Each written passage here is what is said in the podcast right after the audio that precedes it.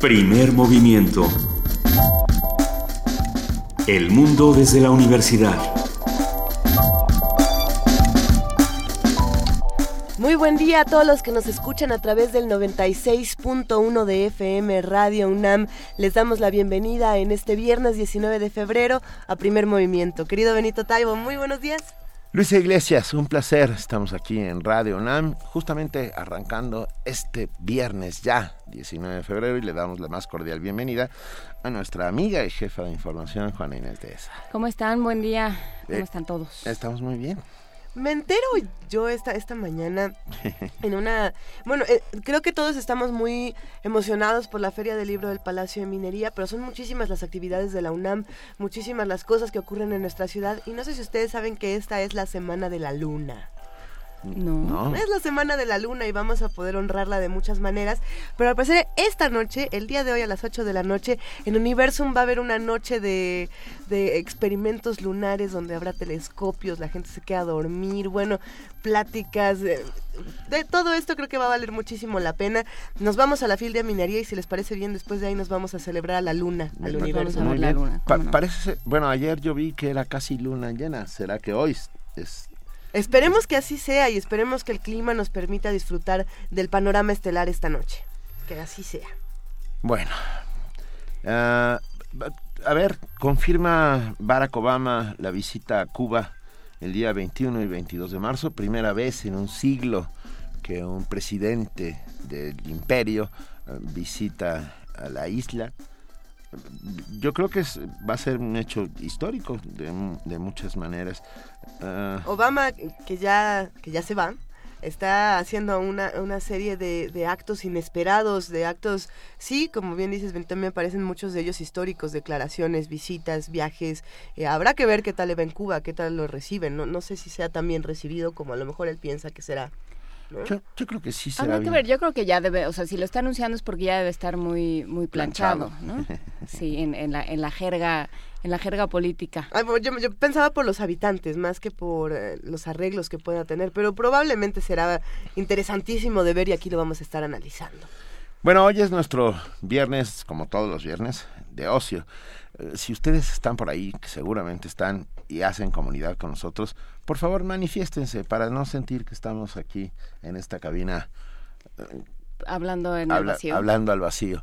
Eh, sabemos que hay una gran comunidad de primer movimiento. Por favor, acompáñennos, díganos qué opinan, díganos eh, qué quieren oír. Hoy, por ejemplo, pueden votar por su poesía necesaria favorita. Pero bueno, ahora vamos a arrancar. A ver, ¿Saben dónde estamos? Estamos en Twitter, en arroba P Movimiento, estamos en Facebook, en Primer Movimiento, tenemos un teléfono, ah, llámenos 55 36 43 39, pero ¿con qué vamos a...? ¿Ya está sonando el teléfono? Ya está sonando el ¿Ya ves? teléfono. Eso quiere decir que sí están ahí y lo agradecemos enormemente. También tenemos un correo electrónico que es primermovimientounam.gmail.com donde nos pueden mandar sus postales sonoras para contarnos historias de lo que está ocurriendo en la calle, de lo que está ocurriendo en sus casas. Y bueno, este tipo de, de postales, estos instantes sonoros, eh, pueden ser comparados con las fotografías y por eso esta mañana arrancamos primer movimiento arrancando, ah, hablando de ocio. Fotografiar la naturaleza, una conversación con Isaí Domínguez, biólogo marino y fotógrafo de la naturaleza. Nos va a hablar de un concurso que, va a estar bueno. Tendremos la participación de la Dirección General de Literatura con Adriana Cortés, jefa de actividades literarias, que nos habla sobre el ciclo Los Fabuladores y su entorno. Este abril, sobre novela policiaca.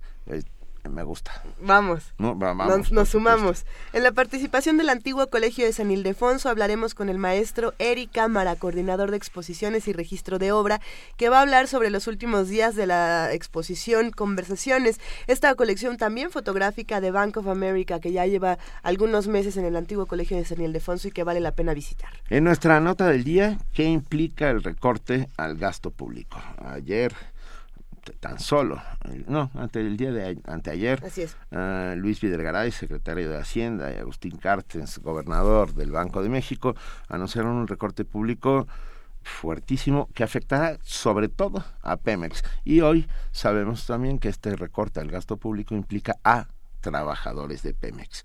Pues bien, conversaremos con Marcelo de la Jara, doctor en Economía, director de Crecimiento Económico y Mercado Laboral del Centro de Estudios Espinosa Iglesias. En la participación de la Filmoteca de la UNAM vamos a hablar, como siempre, con Guadalupe Ferrer, su directora, que nos va a platicar sobre Memoria del Mundo México, un programa de la UNESCO. Poesía, bueno, luego viene poesía necesaria y me toca a mí. Sí, te toca, Benito, ¿estás listo? Estoy, por supuesto, que estoy listo. Naciste listo. no, no, me fui haciendo a golpes por la vida. ¿Qué quieres y, que te y, y uno va ¿Eh? un día sí, día no, también, no, así diario, listo, no. Mira, sonó el teléfono y fue Alfredo Salazar. Y dice, para que no digan que están solos, desde el primer minuto, aquí estamos. Un, abrazo. Mil gracias, Alfredo. Alfredo Salazar Duque, un querido radioescucha que siempre está ahí con nosotros. Gracias. sabemos que no estamos solos, pero siempre es bueno escucharlos. En nuestra mesa del día vamos a hablar de la Orquesta Sinfónica Estanislao Mejía de la FAM, una conversación y música a cargo del maestro Sergio Ismael Cárdenas, el director, y Paulo Arturo Payás Guizar, primer violín de la OSEM. Tendremos la participación del Museo Universitario del Chopo en voz de su director José Luis Paredes, Pacho, que nos habla sobre tiempo transcurrido crónicas imaginarias y por supuesto no viene solo Pacho. Pacho viene con su pachorrola debajo del brazo. No se las vamos a decir para que sea ah, yo la iba a decir. ¿Eh? Yo la ah, iba a decir. Dila, ah, dila. Porque se llama este Patos Salvajes. Patos Salvajes, que además está relacionada con un chiste que a nosotros nos gusta tanto y es tan tonto, pero que contaremos al final de este programa. ¿Sí lo van a contar? Sí. ¿Va a suceder? Va a suceder, muy probablemente. Prepárense. Uh, Esa es una razón más para que se queden con nosotros de 7 a 10 de la mañana. Nosotros en este momento nos vamos a nuestro primer corte informativo del día. Le damos la bienvenida a nuestra compañera y amiga Cindy Pérez Ramírez. Muy buenos días, Cindy. Muy buenos días, Luisa Benito Juan Inés. Buenos días a todos.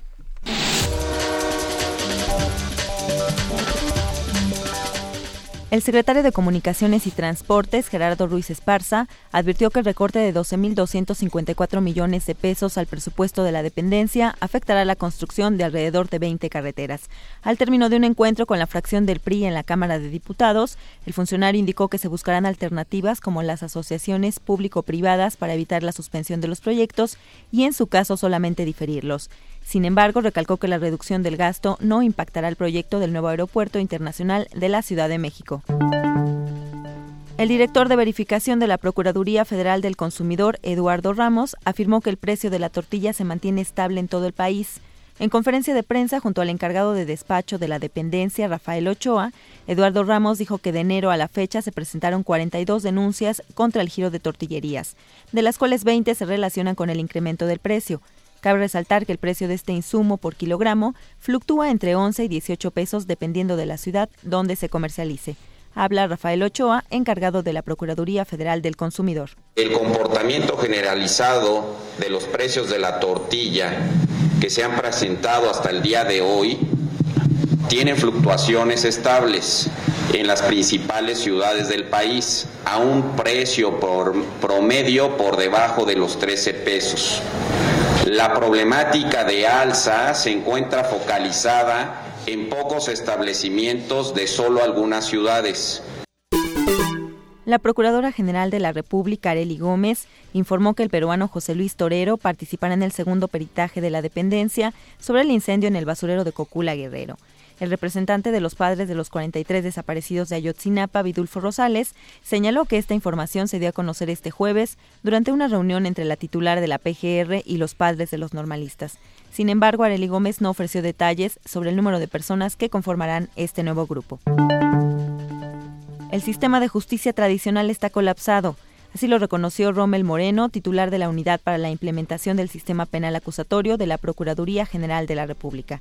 Al ofrecer una plática en la Universidad del Valle de México, Campus Coyacán, el funcionario atribuyó ese colapso a la falta de confianza de la ciudadanía en las instituciones de seguridad y justicia. Se registró el primer Sindicato Nacional de Trabajadoras del Hogar en la Junta de Conciliación y Arbitraje de la Ciudad de México.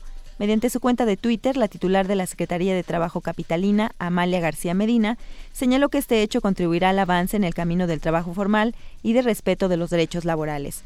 Por su parte, la secretaria general colegiada del sindicato, Ana Laura Aquino, informó que ya tienen un contrato colectivo que incluye derechos básicos como acceso a la seguridad social, aguinaldo, vacaciones y un salario que se negocie con los empleadores en base a las horas trabajadas.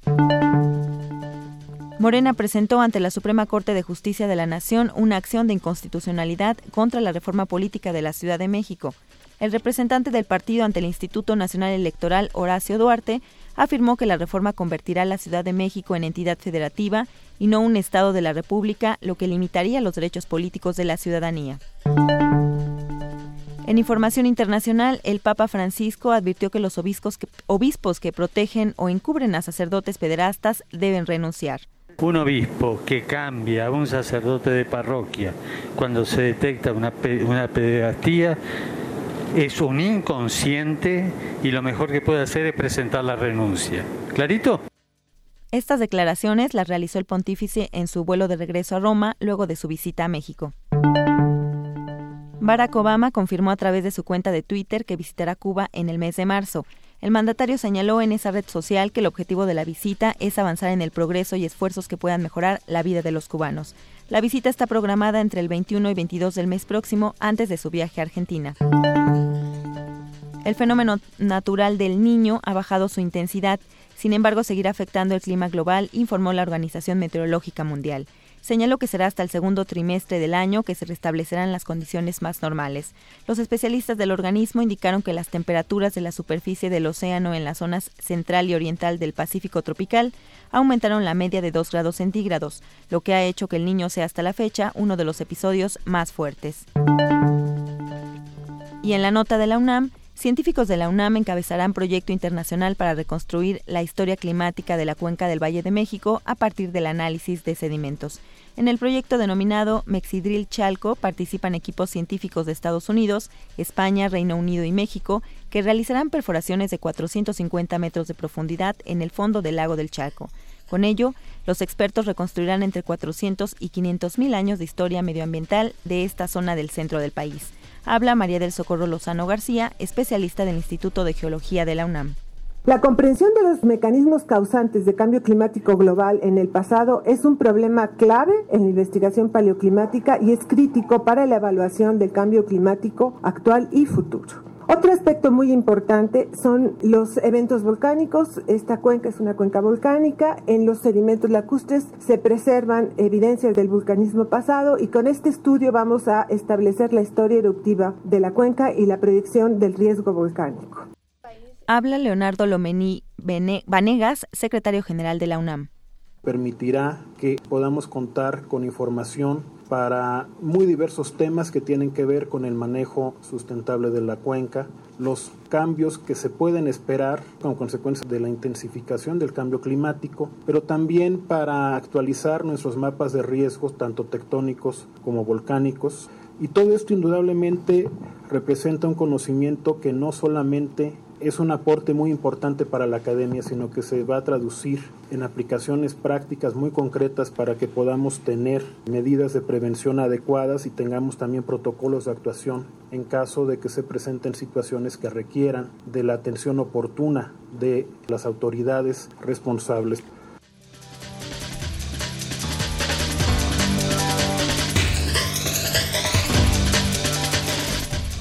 7 de la mañana, 18 minutos. Muchas gracias a Cindy Pérez Ramírez por este corte informativo. Y muchas gracias de verdad a todos los que ya se manifestaron diciendo que están aquí, que están presentes, que hacen comunidad. De manera libre y espontánea, porque les dijimos, por favor, manifiéstense. No, no, de manera libre y espontánea. muchas gracias a todos, de verdad. Sabemos que están con, con nosotros. Gracias, Cindy. Gracias, Benito, Luisa, Juana Inés. Que tengan buen día. Gran día, Cindy. Feliz fin de semana.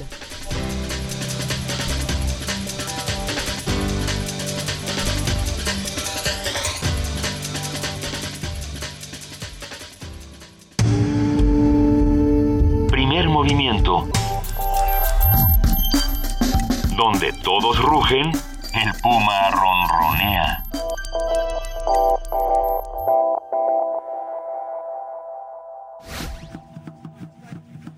Entre libros y palacios, los sonidos de minería. Trigésima séptima edición. La palabra mestizaje significa mezclar las lágrimas con la sangre que corre. ¿Qué se puede esperar de semejante brebaje?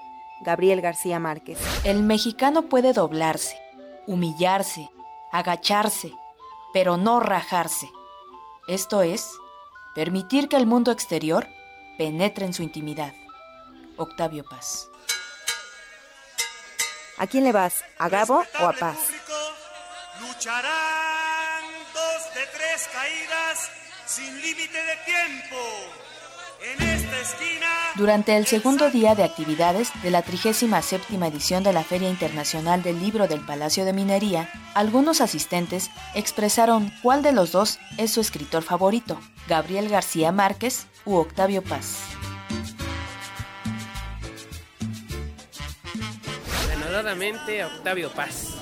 Siento que hay una pequeña línea vanguardista dentro de su poesía. No hubo ninguna obra en México publicada a lo largo de los 40 a los 90 que no fuera prologada o criticada por Octavio Paz. García Márquez. Como el amor que tuvo por México, a pesar de, o sea, como sus dos nacionalidades, eso era como, o sea, lo que me gustaba y me llamaba la atención de, también en sus textos. Tal fue la discusión que ambos autores tuvieron que subirse al ring. Paz miraba a su adversario con ojos de águila, pero Márquez, sonriente y bigotón, dio buena batalla. Octavio Paz. García Márquez. Gabriel García Márquez. García Márquez. Eh, Gabriel García Márquez. Eh, Octavio Paz. Gabriel García Márquez. Al final, ganó Gabriel García Márquez, y así respondió a su triunfo el fantasma. Cien años de soledad es un libro mítico, y, y yo, no le, y yo no trato de, de, de disputarle ningún mérito pero lo más en los tiempos de Corea es un libro humano con los pies sobre la tierra de lo que somos nosotros de verdad. Además de la diversidad de actividades que brinda la Feria Internacional del Libro del Palacio de Minería, los asistentes tienen la oportunidad de confrontar sus ideas y expresar por qué sienten mayor agrado por algún escritor. Para Radio UNAM, Dulce García y Cindy Pérez Ramírez. Muy buena eh, mini encuesta Uh, pero parte de un falso dilema, porque... Es lo que iba yo a decir. Sí, escoger entre Octavio Paz y Gabriel García Márquez es, es, es escoger entre peras y papayas. O sea, son, es muy difícil. O sea, porque pues. sabemos que Gabo siempre gana.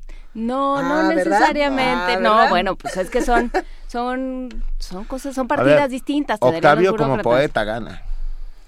Gabo como todo Eh, gana. Pero entiéndeme, bueno, pero Gabo no escribió poesía, o sea, por eso digo Pero que su prosa era poesía. La estamos luz de- es como el agua, es uno de de los relatos más poéticos estamos que de yo en la acuerdo, vida. tienes toda la razón. Es bueno, que pero es a un- ver. Es, es un dilema interesante. Es un Es dilema, un dilema interesante. falso, porque Falso. bueno, ¿por qué uno u otro?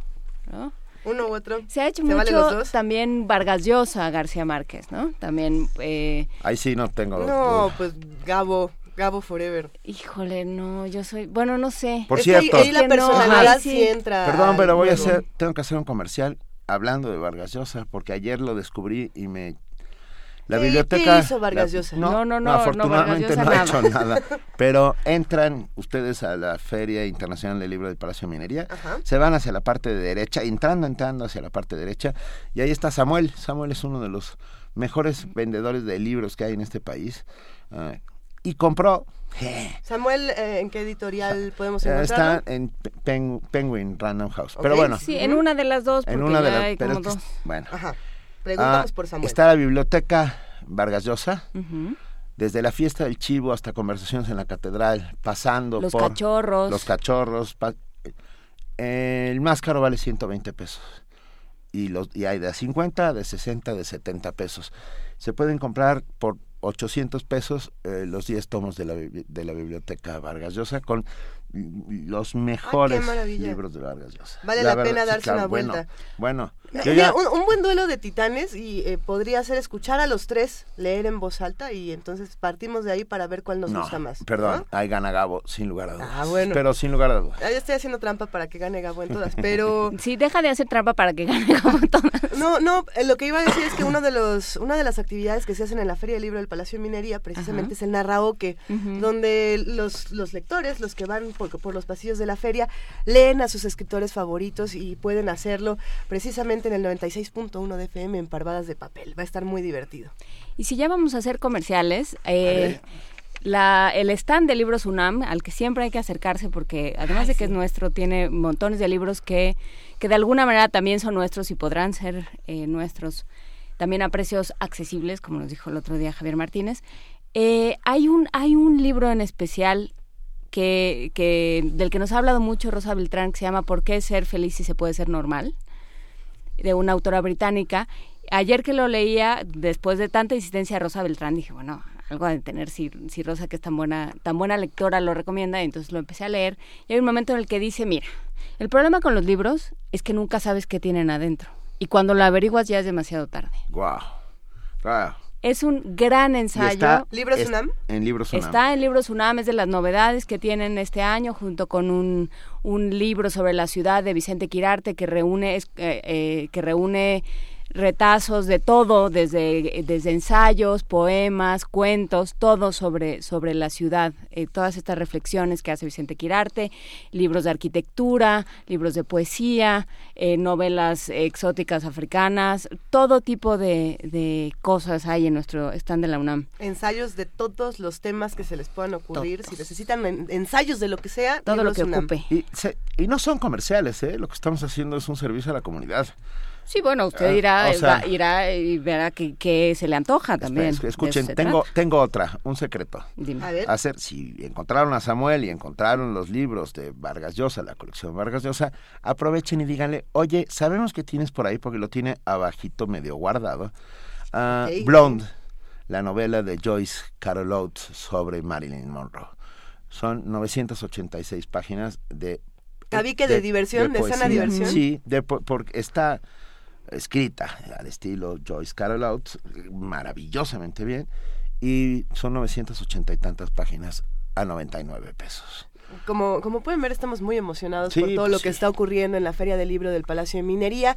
Recuerden que hay muchas actividades, hay talleres, hay conferencias, hay jornadas. No solamente pueden recorrer los pasillos, bueno, sí, recorran los pasillos, piérdanse por los pasillos, encuentren el libro que más les guste y también pueden conocer a sus escritores, acercarse a ellos, decirles, a ver, no me gustó cómo terminó tu libro, ¿por qué me, por qué me hiciste esto y por qué me lastimaste de esta manera? O gracias por todo lo que hiciste por mí cuando Escucha. yo tenía 12 y leí Ya. Diablo Guardián. No Ya sé. se despertaron todos los que hacen comunidad con nosotros. Sandra González dice, fight, fight, fight, fight. Fight. Pero no va a haber fight, o sea, los falsos dilemas no provocan peleas, o por lo menos no peleas que saquen sangre. Va rápidamente. Nada eh, más sacan tinta. Tenemos un regalo. La Secretaría de Cultura ah, nos ofrece, y lo agradecemos inmensamente, cinco pases dobles para la obra cuando canta un alebrije. Este sábado 20 a las 12.30 horas en el Teatro Orientación del Centro Cultural del Bosque, ubicado atrás del Auditorio Nacional. Los ganadores deben recoger los boletos media hora antes de la función en la Mesa de Relaciones Públicas. ¿Qué tienen que hacer para tener los boletos? Es muy fácil, llamarnos al 55 36 43 39, los cinco primeros, y díganos cuál es su alebrije preferido. O que nos inventen un alebrije O que nos inventen un, eso, un alebrije, que nos digan por teléfono de, de qué animales está hecho su alebrije. El mío tiene cabello de frecuencia modulada. ¿Modulada? Para que sea radiofónico. A los cinco primeros se llevan los pases dobles para la obra cuando canta un alebrije. Y ya tenemos en la línea y lo agradecemos enormemente. A ver, En un- a en un nuestra- momentito más. En un momentito, estamos en a punto, a punto. a punto. Viernes de ocio. Ahora sí, con el fin de dar a conocer la riqueza natural de México captada en imágenes y promover a los fotógrafos de la naturaleza mexicana, Mosaico Natura invita a los interesados a inscribirse al segundo concurso nacional de fotografía de la naturaleza. El certamen está abierto a fotógrafos aficionados y profesionales menores y mayores de 18 años y las bases pueden ser consultadas en www.mosaiconatura.net. Todas las fotografías que participen serán parte del Banco de Imágenes de la Comisión Nacional para el Conocimiento y Uso de la Biodiversidad, la CONABIO, y estarán a disposición del público. Las mejores fotos se publicarán en las revistas National Geographic en español, Mexicanísimo y Biodiversitas. Además, se organizarán exposiciones de fotografía de naturaleza y se invitará a los mejores fotógrafos a colaborar en productos realizados por National Geographic en español y la Conavio. A propósito de este concurso al que ya se nos está antojando participar, vamos a conversar hoy sobre las particularidades de fotografiar a la naturaleza, las técnicas, herramientas, personalidades y tendencias que ello requiere.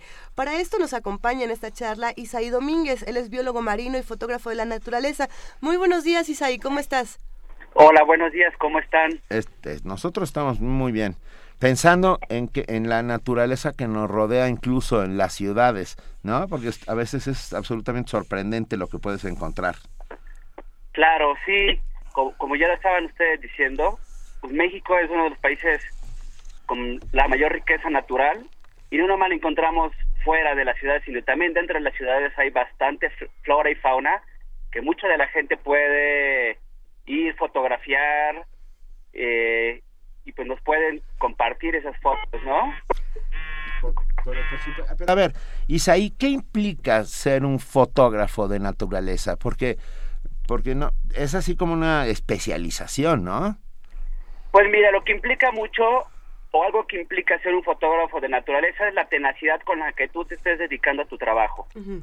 Eh, es mucha práctica, hay que tener técnica, pero más que nada el amor a estar tomando estas fotografías y la paciencia que tú tienes que tener para estos, para fotografar, dependiendo, yo me dedico, yo soy fotógrafo submarino.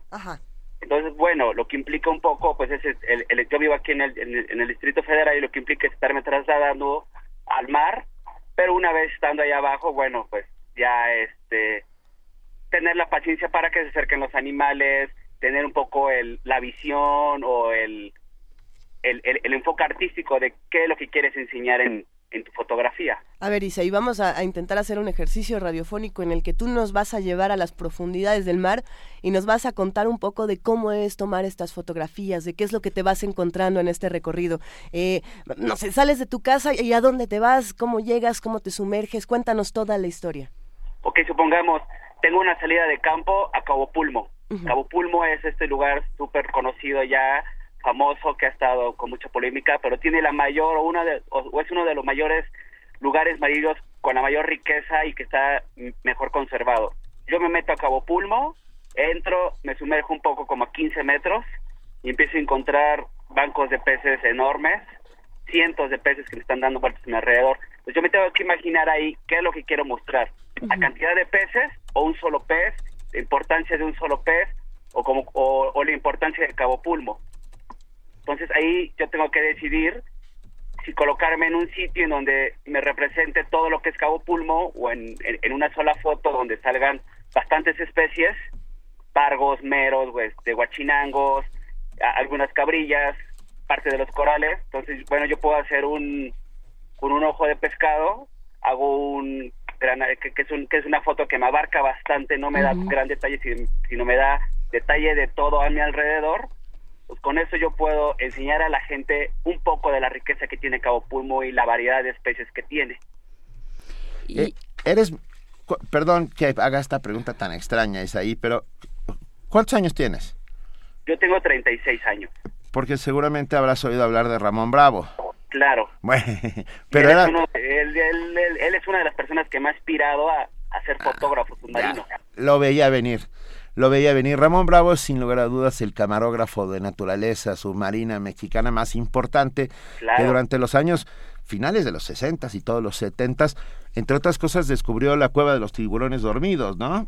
Sí, la cueva de tiburones gata y él estuvo fotografiando y pues, tomando video con Jacques Cousteau. Así es, en el en el famoso Calipso.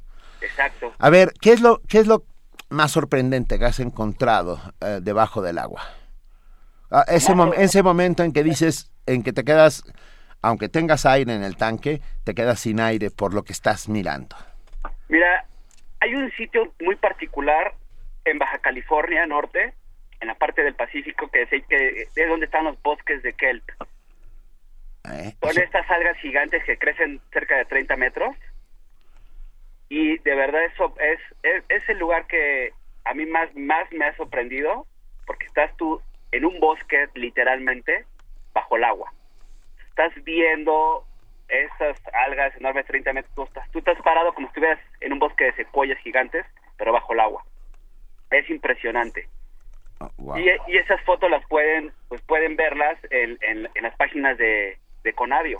En el banco de imágenes ustedes pueden meterse y buscar los bosques de Kel para que se den una idea de lo sorprendente que es estar en esos hábitats.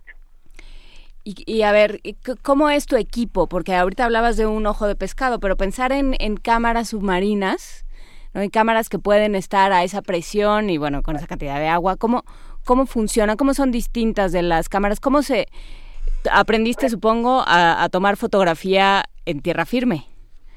Sí. ¿Y qué tuviste que reaprender a la hora de estar bajo el agua? Bueno, más que en tierra firme, yo aprendí primero a tomar fotos debajo del agua. Ah. Yo era asistente de un fotógrafo submarino que es famoso, Octavio Aburto. Entonces, él me enseñó o me fue enseñando las técnicas de fotografía submarina. Pues bueno, yo, yo, yo, yo utilizo una cámara reflex normal que se puede utilizar tanto en tierra, pero Ujú. tiene, un, tiene un housing que se le conoce una carcasa que es la que lo protege del agua y aparte aguanta la presión. Entonces, esta carcasa puedo estar yo a 80 metros y no le pasa nada a, mi cámara. Aparte utilizo domos o, le- o este tubos extensores para poder poner yo un macro o un ojo de pescado o un telefoto, bueno, un telefoto un 2470 podría ser, unos unos flashes que le decimos estrobos, que son para iluminar en la profundidad. Entonces es un equipo ya un poquito más, pues es más, más complicado porque necesitas, aparte de tu equipo que, que puedes utilizar en, el- en- en la parte terrestre, necesitas un equipo adicional para la parte marina. ¿Qué, qué, qué necesitas? Bueno, aparte de saber bucear y todo este equipo de buceo autónomo, el scuba, necesitas aparte tío, eh, eh, un housing para proteger la cámara, eh, luces especiales. Entonces ya vas ya vas requiriendo un poquito más de, de equipo para poder tomar las fotos debajo del agua. A ver, Isaí, ya todos los amigos que hacen comunidad con nosotros, hay algunos que están haciendo preguntas y ahí te va. La meme nos pregunta, si estás bajo el agua, ¿cómo cambias de lente si ves que necesitas otro para hacer la foto? No puedes cambiar de lente. Ah. Sí, exactamente. Ya lo que tienes que hacer es, bueno, al, principio antes de, de sumergirte en algún lugar, pues eh, aprendes un poco del sitio, lees un poco qué hay, qué puedes encontrar. Ok, supongamos que voy, como, les comentaba el caso de Cabo Pulmo, pues lo que quieres fotografiar y dar a conocer lo que hay en Cabo Pulmo, la riqueza, bueno, uso un, un ojo de pescado. Pero lo mejor en esa primera inmersión, yo vi cierto animalito que me llamó mucho la atención, entonces hago un segundo, subo a la superficie, cambio lente, hago un segundo buceo y ya voy exactamente a tomar ese pez o ese invertebrado, algún cangrejo, alguna anémora, con un, con un macro. Entonces yo ya cambio todo, cambio lente, en vez de ojo de pescado le pongo un, un macro y pongo un port, que es un tubo más largo que me protege ese macro. Entonces ya voy yo cambiando, de- dependiendo de las condiciones, dependiendo de lo que yo quiera fotografiar, es el lente que con el que yo voy a bajar.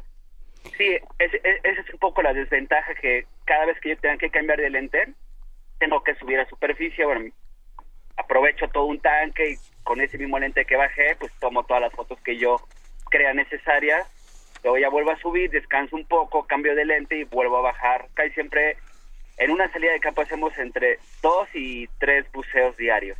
¿Y qué haces con, con tus, tus modelos que se mueven? O sea, pensando en, en los peces, pensando en todas las criaturas de debajo del mar. O sea, el, el paisaje marino cambia, supongo que como todos, pero el paisaje marino cambia en un segundo. ¿Qué pasa si de pronto regresas con tu lente ya cambiado y ya no está? Sí, eso es, es muy común, pero bueno, entonces tiendes a... a- es, es- es paciencia, es lo mismo en terrestre, que si vas a ir a, a- a fotografiar el venado, pues tienes que esperarte bastante tiempo, a estar esperando que el, que el venado vuelva a ir a, al, sitio. En este caso, tú más o menos, la especie que vayas a fotografiar ya debes de tener una idea de dónde vive, si vive en cuevas, a lo mejor es una anémona, bueno, pues es Cecil y se queda ahí estática y nunca se va a mover. Pero un pez, ¿sabes? No sé, un pez pequeño, un pez críptico que se dice que son los que viven ahí como en los huequitos de los corales, las piedras. ¿Pez Pues, ¿sabes? críptico? Críptico. Qué bonito. Qué Nosotros bonito. conocemos algunos escritores que también son Crípticos. iguales. Sí, entonces ya sabes su biología, entonces ya más o menos te estás tú esperando o estás en un, tomando fotos en un sitio en donde sabes que le va a aparecer otra vez e- esa, esa especie. Pero mira, Isaí, eh, Gaby Maldó, que también es co- hace comunidad con nosotros, Radio Escucha, tiene la misma inquietud que Juanides. Dice, ¿y siempre están los mismos animalitos cuando te sumerges otra vez? Pues sí. Pues no, ¿verdad? Ha- Hay veces que no. Hay veces que... Una de las ventajas que tiene la fotografía submarina es que el- las especies o los peces, los invertebrados, son menos espa- o se espantan menos que la fauna terrestre. Entonces, es más fácil tú sumergirte y ver una gran cantidad de bichos, peces, anémones, este, anguilas, tiburones que pasan al lado tuyo que, eh, que salgas a, la, a, un parque terrestre y te encuentres un zorro, un lobo, un oso, es, es, es más fácil. O sea, hay, hay, hay una mayor probabilidad de volverte a encontrar los mismos animales que tú observaste en una pasada inmersión que este que en tierra. Entonces, pues cuando el que se quiera dedicar a, a un poco a la fotografía submarina, pues un poco tiene que investigar antes de ir al lugar qué especies hay, entonces ya sabes, ah, ok, hay un tiburón y se encuentra en tal sitio porque ya está registrado. Entonces en esa zona voy a andar yo buceando y tomando pues lo que me llegue a encontrar, pero mi objetivo es tratarme de topar al tiburón y en cuanto yo lo vea, pues lo voy a ir siguiendo, voy a estar esperando a que pase en cierta zona, cierto cañón o cierto risco para que yo esperarlo y, y, y- y topármelo de frente o toparlo de lado, dependiendo de la foto que yo ya quiera tener. Casi siempre uno ya tiene que ir con la, como con la idea de qué foto es la que es, es- es la que vas a sacar. Isaí, ¿dónde estudiamos fotografía submarina en este país? Mira, como tal, no hay una escuela de fotografía. Hay algunas que te enseñan fotografía terrestre, que son la mayoría, y ya de ella tú das el brinco. Pero esto casi siempre es como más, más personal. Tú ya vas leyendo, Claro.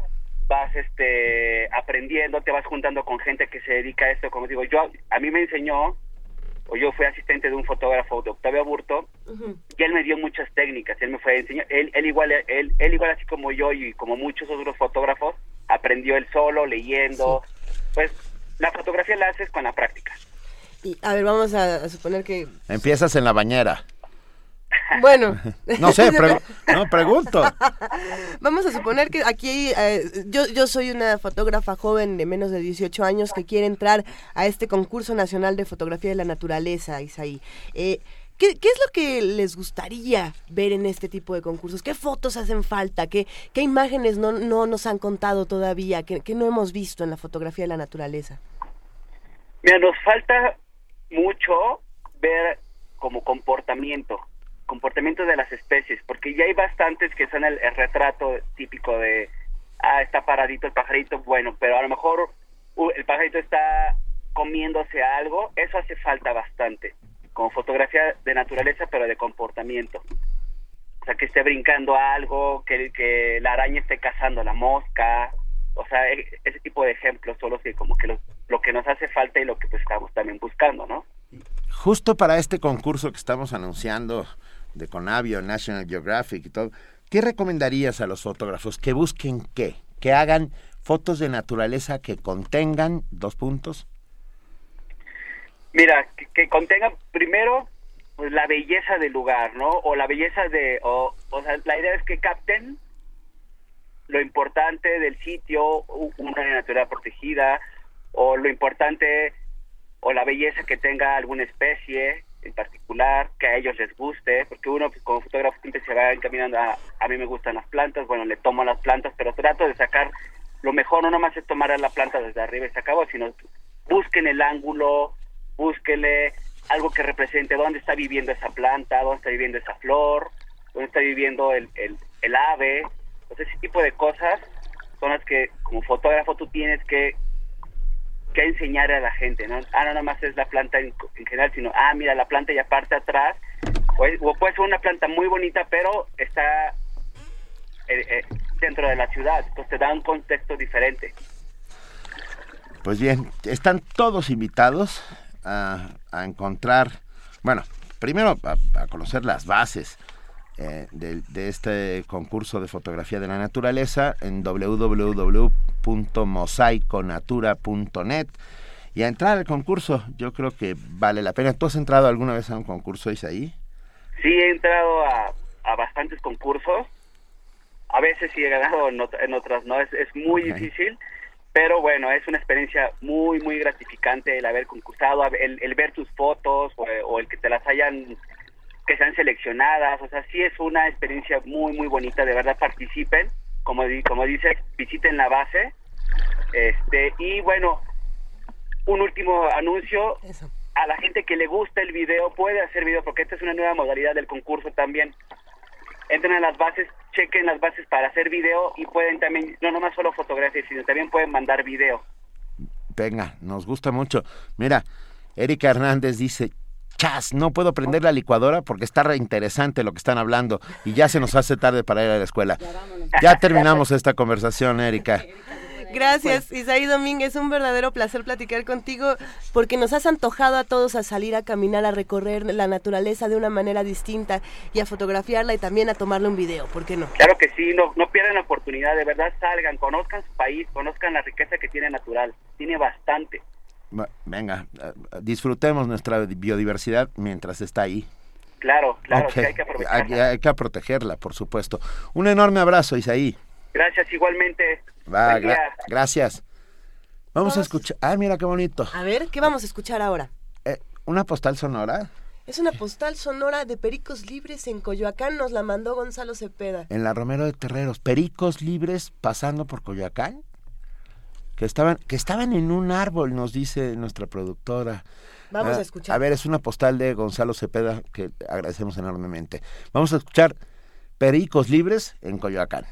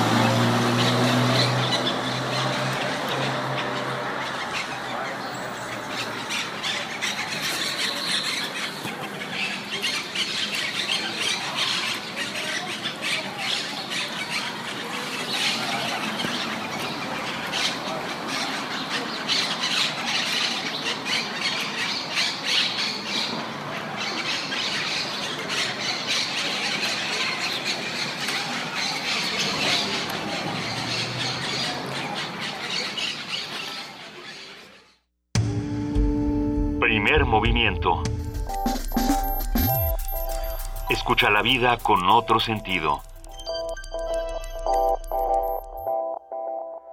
Pericos no eran los fabuladores y su entorno. No, pero qué montón de pericos. Pardeaba de pericos Sí, en Coyoacán. nos ¿eh? quedan dos pases dobles para la obra eh, cuando canta un alebrije. Pueden todavía. Llamen, llamen, llamen. Quedan solo dos. Canten como alebrijes al 55 teléfono. 36 43 39 y Gustavo Cabrera Rodríguez nos dice en la escuela de antropología y clases de fotografía subacuática arqueológica Vamos. que la arqueología subacuática no se mueven tanto los los, los esqueletos y esas sí. cosas o sea que vale la pena pero bueno Vamos a, platicar ahora con nuestros amigos de la Dirección General de Literatura de la UNAM. Ya se encuentra en la línea Adriana Cortés, jefa de actividades literarias, para hablarnos precisamente del ciclo de los fabuladores y su entorno que está este abril sobre novela policíaca. Adriana, muy buenos días, ¿cómo estás?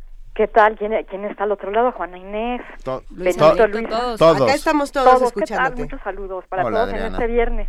venga Cuéntanos, por favor, Adriana, ¿qué va a Bueno, pasar? estaba, estaba oyendo los pericos libres en Coyoacán, qué barbaridad. No, Sí. no, no eran los fabuladores y su entorno, no pero yo creo que podrían ser dignos de un cuento o de una novela policíaca, qué barbaridad. sí por supuesto Sí, fueron los pericos. fueron los pericos, todo, todo fueron los pericos. Muy bien, muy bien. Bueno, pues este ciclo de los fabuladores y, y su entorno, como bien dicen ustedes, lo vamos a dedicar al género policíaco, ya sea cuento o novela, y, y se va a llevar a cabo en distintos planteles de la UNAM, como cada semestre. Eh, esto va a ser en abril, del 4 al 11 de abril, para que vayan tomando nota nuestros radioescuchas. Todos están invitadísimos. Pronto subiremos las sedes, las fechas y los horarios a nuestra página web, que les recuerdo es www.literatura.unam.mx. Y bueno, pues este homenaje lo hacemos de algún modo, em, no solo porque este género policíaco está en boga ¿no? actualmente, eh, desde, desde distintas perspectivas, distintos temas, sino también porque de alguna forma quisiéramos rendir homenaje a esta gran escritora británica Agatha Christie por su 30 aniversario, el 30 aniversario de, su fallecimiento. Em, en este ciclo de los fabuladores y su entorno van a participar, tenemos de- excelentes escritores, miren ustedes, ¿eh? nada más, Carla Zárate, autora de Rimmel, Vicente Francisco Torres, quien es autor de, Muertos de Papel, este ensayo donde él habla acerca de- del género policíaco, habla de distintos autores, de, de- de los temas que todos ellos abordan. También participará Eduardo Villegas, autor de El misterio del tanque, Martín Solares, eh, gran escritor Martín Solares, eh, autor entre muchos otros libros de Los Minutos Negros, Liliana Blum, quien vendrá desde, desde Querétaro para conversar acerca de, de su obra. Ella es una fanática de- del género policíaco, aunque estrictamente no, no se dedica en sus novelas a abordar este tema. Ella es autora, eh, también entre muchos otros libros y, y muchos, ha ganado muchos premios por sus cuentos. Sí, buena cuentista. Muy buena cuentista, sí, sí, sí, en efecto. Es autora de En qué se nos fue la mañana, por ejemplo, y también tendremos a Vicente Alfonso Rodríguez, eh, de quien pues obtuvo un premio, el premio en el, en el certamen internacional de literatura, Sor Juana Inés de la Cruz, por su novela Huesos de San Lorenzo. Así que bueno, pues yo creo que va a ser un festín para conmemorar estos 30 años del fallecimiento de, de Agatha Christie y para pues hacer un viaje, ¿no? Alrededor de del género policíaco que como ustedes saben se inició pues hace muchos años, ¿no? Lo dice Jorge Luis Borges en su magnífica antología del cuento policíaco, que fue en 1841 cuando se publicó eh, los ase- asesinatos en la calle Morgue, cuando Edgar Allan Poe inauguró este este género que él no lo sabía porque él tenía el hábito, como lo dice Borges, de escribir relatos fantásticos. Y bueno, pues lo más seguro es que él no se había percatado de, que iba a inaugurar este este género policíaco. Aunque bueno, también déjeme decirles que Vicente Francisco Torres, en su libro citado, Muertos de Papel, habla de, de, este género como un género que se remonta hasta la tragedia griega con Edipo, Edipo de, de Sófocles. ¿Por qué? Bueno, pues tal vez porque pues, Edipo va en busca de, su padre, ¿no? Y es de lo que se trata el género policíaco. Hay un investigador, hay un detective, hay un policía. En ese caso no hay un policía, pero sí hay una, una búsqueda y se resuelve eh, al final de, de manera muy trágica, ¿no? Al darse cuenta Edipo de que ha cometido incesto con su madre Yocasta, lo, Ah. lo recordamos. ¿no? Sí, claro. Bueno, pues eh, también hay, hay magníficos ejemplos. Recuerden ustedes la carta robada. Por, por Sí, supuesto. no, bueno, y todo- Y todo- bueno, y Shakespeare, o sea, si te pones a pensarlo, Macbeth. Macbeth es una novela policíaca y en término Claro, y en término ya ya empujándolo un poquito Romeo y Julieta en el fondo también. Y yo podría decir también, El asesinato estaba de- el divino Narciso de Sor Juana. Ah, bueno. El divino Narciso también. sí. De Sor Juana que hay un demonio ahí muy que él hace de, de las veces de que hace las veces como de, de un investigador, de un policía que está investigando dónde está Narciso, que, que es su enemigo y, y bueno, también podríamos hablar, pero estrictamente eh, como género policíaco, bueno, pues también en, en México tenemos a Antonio Elú, que es el fundador de la revista Selecciones Policíacas y de Misterio, y autor del libro de cuentos La obligación de asesinar. Este libro lo escribió él en 1957. Y fíjense que, que Antonio Elú prefirió el antihéroe al detective clásico. Y Lo- tenemos a, bueno, otra gran escritora también. María. Elvira No, no, Bermúdez. Claro, sí, Benito María. Que ella que ella sí escogió al detective clásico. Ella escogió al detective clásico, Ella- Armando Sosaya. Claro, ella quería ser la Agatha Christie mexicana, María Elvira. Así la llamaban, ¿no? Sus Ah, amigos. Sí, así es. la Agatha Christie ¿Y mexicana. es? Y tenemos un, un material de lectura, precisamente en la Dirección de, de Literatura, en la página web de www.literatura.unam.mx. Si ustedes ingresan a, a la sección de material de lectura, el número 114 es de María Elvira Bermúdez y ahí ustedes podrán leer su cuento En cono de las hormigas con una una introducción, una breve nota introductoria de déjenme déjenme ver de quién es es de Ignacio Trejo me, me, me confundo un poco con los dos Trejo Arturo Trejo no este es de Ignacio Sí, sí, Trejo sí. Fuentes donde ella de, eh, Ignacio Trejo Fuentes él, él se refiere a María Elvira Ber- Bermúdez como una gran autora de novela policíaca y también habla un poco acerca de ella, ¿no? Bueno, ella fue abogada, así que bueno, pues sabía mucho acerca de las pasiones humanas. Bueno, Rafael Bernal con su complot mongol. Rafael Bernal, claro, por supuesto, Benito Tai, digo Benito Taibo, Paco Ignacio Taibo II, Sí, el neopoliciaco, el fundador del neopoliciaco, por llamarlo de alguna manera. Fundador del, del neopoliciaco. O del un- de la glorieta de insurgentes, como lo conozco yo. Pero sí, Sí, y estoy el- completamente de acuerdo. La Ciudad de México Sí, es sí, un sí. gran personaje de las novelas Gran de personaje. Paco Ignacio Taibo II. Pero eh, de alguna manera Rafael Bernal es el primero que pone en la palestra al- a la ciudad como personaje, ¿no? O Sí. sea, hacer del barrio chino un escen el barrio chino de nuestra ciudad que es un poco ridículo, que es una cuadra, convertirlo en un escenario para una novela policíaca es un acto de imaginación digno de un novelista, ¿no? Sí, sí, claro. Y María Elvira, María Elvira Bermúdez en este cuento también de Encono de las hormigas, también eh, la, la Ciudad de México es protagonista. Es una calle y, y es un automóvil. Y bueno, sí, sí, en, en efecto, eh, la Ciudad de México da para mucho cuento policíaco. Adriana Cortés, ah, ya, ya hemos hecho todo un recorrido por este panorama policiaco aquí en nuestro país, en nuestra ciudad. Ya nos despedimos por ahora. Eh, ¿Podemos repetir los datos de los fabuladores y su entorno? Sí, sí, claro que sí. Gracias. Del 4 al 11 de abril, en distintas sedes de la UNAM, ya hemos recorrido con este ciclo prácticamente todos los pla- planteles de la UNAM, el- todas la- las FES, facultades de estudio superior, las facultades también de, de nuestra querida máxima, máxima casa de estudios. Cuernavaca. Cuernavaca, por supuesto, Benito, tú estuviste ahí. eh, Que tuvimos mucho gusto de, de escucharte cuando estuviste ahí, con el auditorio repleto. Venga, pues entonces en abril Los Fabuladores y su entorno, novela policíaca. Lo subiremos a las redes sociales para que todos sepamos exactamente de los días y las actividades de la Dirección de Literatura de la UNAM. Les agradecemos muchísimo esta difusión. No, hombre, y están todos invitadísimos a, a este ciclo. Les digo, eh, ya la- las fechas y las sedes podrán consultarlas cuando las tengamos ya muy confirmadas. Eso.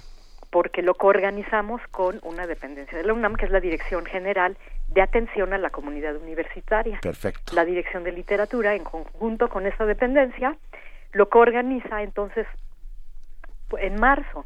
Ya tendremos ya las fechas. Las fechas ya, ya están confirmadísimas. Faltan la- las sedes por confirmar, que ustedes podrán consultarlas en nuestra página de, de literatura. Venga, Adriana Cortés, un muchísimas abrazo, gracias. Adriana. Un abrazo también a ustedes y que tengan muy buen viernes. Igual, igual, gracias. Y nos vamos a ir con un tema que no lo voy a decir que es porque ustedes lo van a reconocer.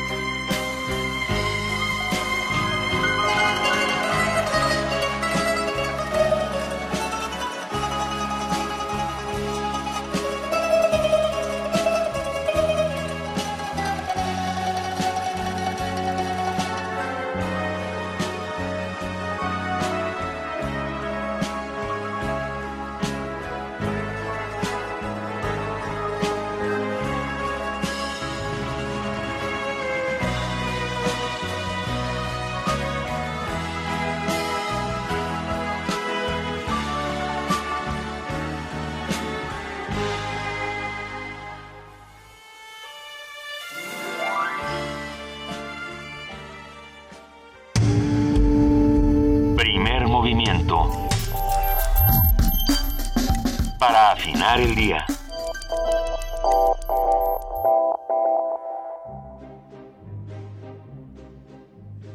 Leer transforma, enriquece, educa, pero sobre todo da libertad.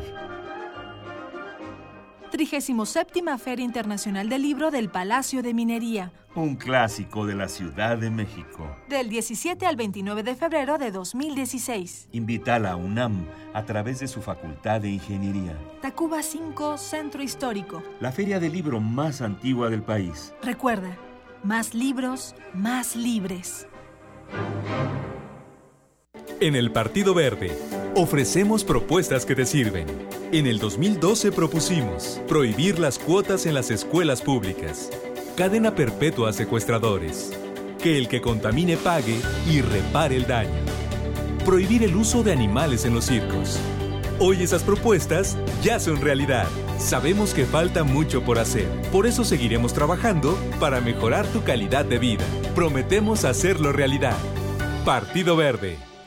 Nuestra ciudad tiene siglos de historia. Ahora con la reforma de la Ciudad de México, por primera vez tendrá una constitución. Este es un momento histórico que requiere que toda la ciudadanía, los partidos políticos, así como todas las instituciones involucradas, asumamos la responsabilidad a la altura de la ciudad que queremos. Este 5 de junio, sal a votar. Conmigo, la Ciudad de México es más. Consulta INE.mx o al 01804 33 2000. Súmate. Elección del Constituyente. Ciudad de México 2016. Instituto Nacional Electoral. INE. La cultura gótica lleva más de 40 años en resistencia. Carpe Noctem Resiste. Jueves, 22.30 horas en resistencia modulada.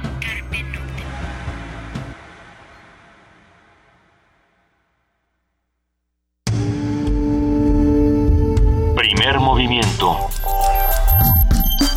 Información azul y oro.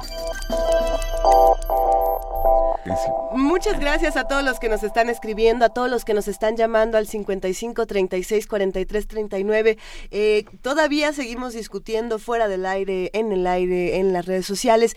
¿Qué prefieren? Eh, Empezó todo si Paz o Gabo, con una cápsula que hicimos de la, bueno, que, que hizo nuestra compañera Cindy Pérez Ramírez con Dulce.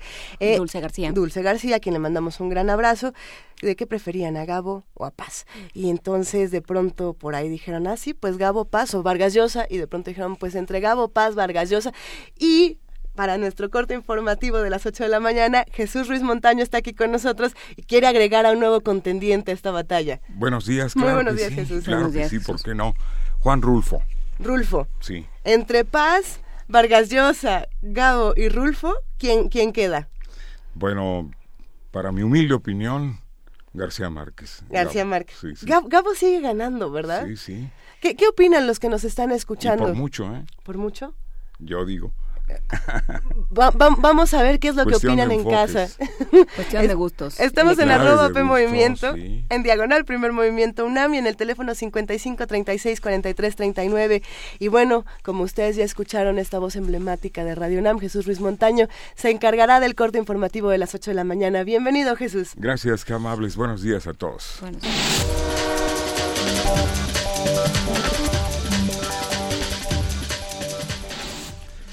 esta es la información. El secretario de Medio Ambiente y Recursos Naturales, Rafael Paquiano Alemán, afirmó que los dueños de Tajamar decidirán lo que pasará con el predio ya que la Semarnat no puede inyectar recursos. De gira por el estado de Aguascalientes, el funcionario explicó que el predio se vendió a 44 personas desde hace un tiempo y que los permisos otorgados en 2005 y 2006 se dieron conforme a la normatividad del momento. Además, recalcó que la Comisión Nacional para el Conocimiento y Uso de la Biodiversidad había acreditado que era un predio altamente impactado. Bernardo Benítez Herrera, padre del joven Bernardo Benítez Arronis, fue uno de los desaparecidos en Tierra Blanca, Veracruz. Indicó que el equipo argentino de antropología forense revisó los restos hallados en el rancho de Limón para determinar si corresponden a su hijo. En entrevista telefónica detalló que los peritos tomaron muestras de ADN y que se las eh, llevarán a Argentina para poder hacer los análisis correspondientes. Cabe recordar que el pasado 11 de enero, cinco jóvenes fueron interceptados por policías estatales quienes presumiblemente los entregaron a criminales del cártel Jalisco Nueva Generación. Vidulfo Rosales, abogado de los familiares de los 43 normalistas desaparecidos de Ayotzinapa, criticó al Papa Francisco por no reunirse con los padres de los jóvenes. Rosales consideró que el hecho de no reunirse con estos fue una decisión que evidencia contradicciones en el mensaje papal. La madrugada del jueves un comando interrumpió o irrumpió un módulo de la Policía Municipal de la Colonia El Sol en Nezahualcóyotl, Estado de México, llevándose armamento oficial.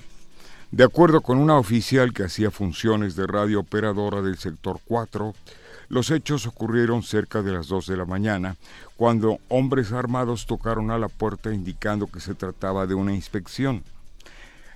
Al abrirla, los sujetos vestidos de policía la amagaron con armas de fuego para después llevarse 13 pistolas, chalecos antibalas y un radio de frecuencias.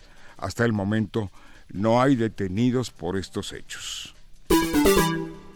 El investigador emérito de la UNAM, Miguel León Portilla, dijo que ve a México enfermo y mal en temas como la inseguridad y la economía y la corrupción, al sostener una charla con representantes de los medios de comunicación en el Instituto de Investigaciones Históricas. El historiador, lingüista y antropólogo aclaró que aún con esa situación se puede mirar la vida en flor y canto, es decir, mirar la realidad de manera positiva. Y yo creo que todos podemos hacer algo. Y entonces vemos en la poesía náhuatl que nos dice, tú puedes ver la realidad de varias formas. Tú puedes ver la realidad dejándote todo el día de ella o verla sonriente. Aprendamos a ver la realidad positiva. Y entonces tratemos de cumplir con lo que tenemos allí y seremos felices seremos felices. Cabe resaltar que el investigador Miguel León Portilla será homenajeado por sus 90 años el próximo 22 de febrero en el Teatro Juan Ruiz de Alarcón del Centro Cultural Universitario. En información internacional, en Venezuela la inflación durante 2015 fue de un 180%. Así lo dio a conocer el Banco Central de Venezuela. Esta cifra es superior a la declarada para los tres primeros trimestres de este año, que se ubicó en 140%, pero muy inferior a la denunciada por la oposición y estimada por analistas independientes. La ONU condena ataque suicida en Turquía. El secretario general de la ONU, Ban Ki-moon, condenó el ataque a un convoy militar perpetrado en la noche del miércoles en el centro de Ankara, la capital de Turquía, que dejó al menos 28 muertos y más de 60 heridos. Un suicida hizo estallar el coche bomba que conducía cuando pasó junto a la caravana de autobuses castrenses que transportaban a los soldados a un complejo residencial militar. El atentado ocurrió en un punto cercano a la sede del Estado Mayor del Ejército. En un comunicado, Ban confió en que los responsables de este acto de terrorismo sean identificados y presentados ante la justicia lo más pronto posible. Asimismo, expresó sus condolencias a los familiares de las víctimas y reafirmó la solidaridad de la ONU con el pueblo y el gobierno turcos. Jorge Millares, Naciones Unidas, Nueva York. Todos los hombres y mujeres que retornan de zonas donde hay transmisión del virus del Zika deben adoptar prácticas sexuales seguras o considerar la abstinencia por un periodo al menos de cuatro semanas, así lo recomendó la Organización Mundial de la Salud en una guía sobre la prevención de la potencial transmisión sexual del Zika.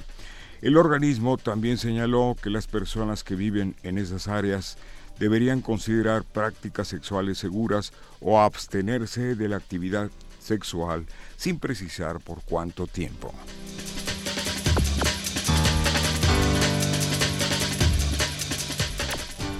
8 de la mañana con 9 minutos. Muchas gracias a nuestro compañero Jesús Ruiz Montaño por este corte informativo y nos vemos en punto de las 9. Benito, muchas gracias, Luisa y también Juana Inés. Seguiremos informando. Buen día, Jesús.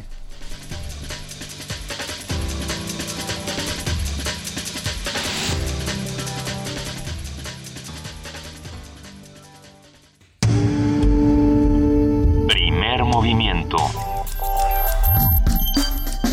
Donde la raza habla.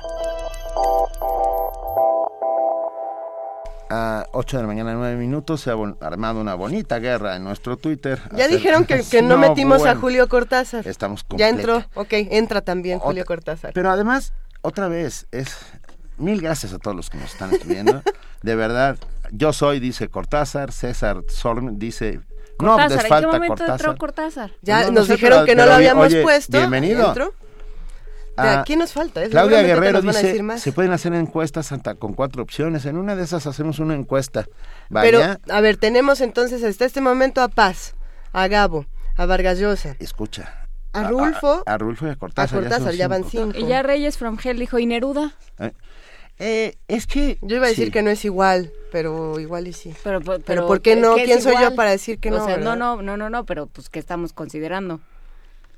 Bueno, Ya, le mandan un saludo a, No quiero hablar a- a mal de nuestro Neruda, compañero quiere. Ruiz. No, bueno, más te vale. Amamos a Neruda No, en sí. este programa. Sí, sí, ya- me señalaron. No, por el contrario, siempre le hacemos... Es más, dice Benito que va a a Neruda en Poesía Necesaria, ¿verdad? Sí. Sí, sí. Venga. Bueno, nos- ah, gracias a todos los que están ahí con nosotros. Ah, muchas gracias a todos los que están interviniendo en esta divertida y apasionada conversación colectiva. Ug dice, Gabo es bueno, pero paz es paz. Y Neruda, tienes razón. Bueno, te- estamos... Aquí no pusimos a, a luchar a nadie, solamente todo arrancó por una pequeña encuesta que se hizo ayer en la Feria Que Internacional Cindy del Libro de Ramírez Minería Y Dulce García. sí. que hicieron Cindy Pérez Ramírez y Dulce García. Pero están, bueno, están viendo los alcances de su, de su encuesta, ¿eh? no, va- no, se- no se va a detener. nos vamos a lo que sigue.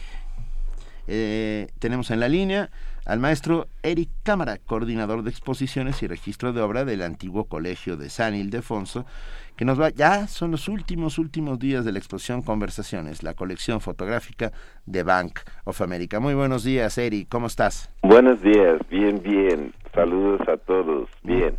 Eri, siempre, gracias. siempre es un gusto platicar contigo y que nos cuentes lo que está pasando en el antiguo colegio de San Ildefonso. Esta exposición de Bank of America de imágenes ya tiene mucho, bueno, ya tiene varios meses y creo que es la oportunidad perfecta para los que no han ido a visitarla que se den una última vuelta. Platícanos, por favor. Así es, es una gran oportunidad porque es una exposición eh, muy rica en cuanto a información sobre los cambios que hay hoy en día en la fotografía. Y para cualquier profesional de este género es un recorrido de 150 años a través de la fotografía, diría, internacional, porque abarca la mirada europea, la mirada asiática, la mirada americana.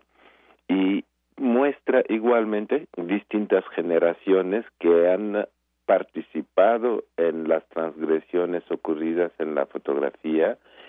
Y creo que es muy importante para nuestro público ver que hoy lo que antes se pensaba como un testimonio, un documento, está teniendo una revolución en sí que se puede hacer fotografía sin cámara, se puede hacer fotografía sin eh, tener que detonar eh, algún flash o cosa por el estilo, sino que son experimentaciones mucho más versadas en lo estético que permite lo digital hoy día. Y para todos uh, los aficionados de la fotografía es realmente un privilegio poder ver una colección tan diversa como esta y tan rica en cuanto pues información sobre lo que puede ser hoy día la fotografía. ¿Cuántos días nos quedan para ver Bank of America, esta exposición, para, para acercarnos a estas visiones? La exposición cierra el día 28 de febrero, Una semana. así es, una semana. Entonces, sí, invitamos a todo nuestro público en revisar esta propuesta. Vale la pena realmente mm, sumergirse en ese recorrido para disfrutar todos estos aportes que fotógrafos nos han brindado. Vale la pena para los que no han visto la exposición y también para los que ya la vieron y, y- y quieren volver a acercarse.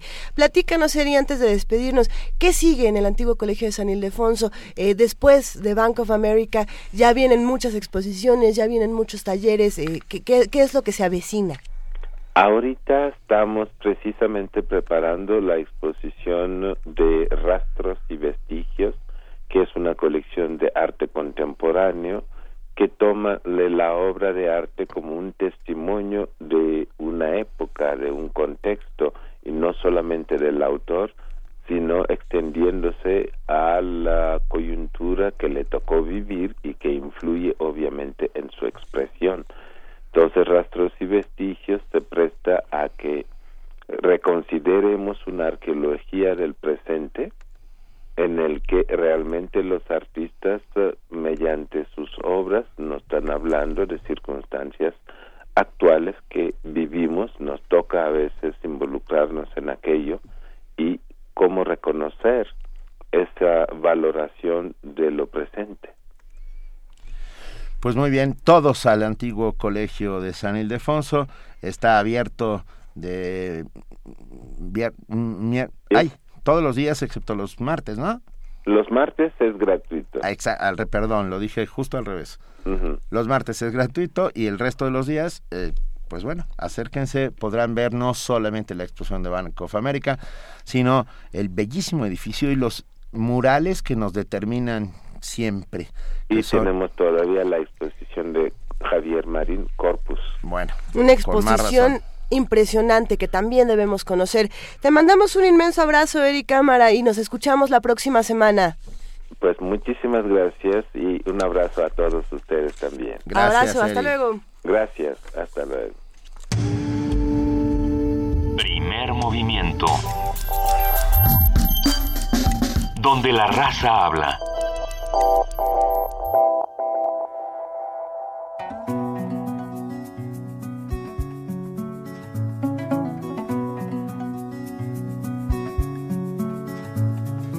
走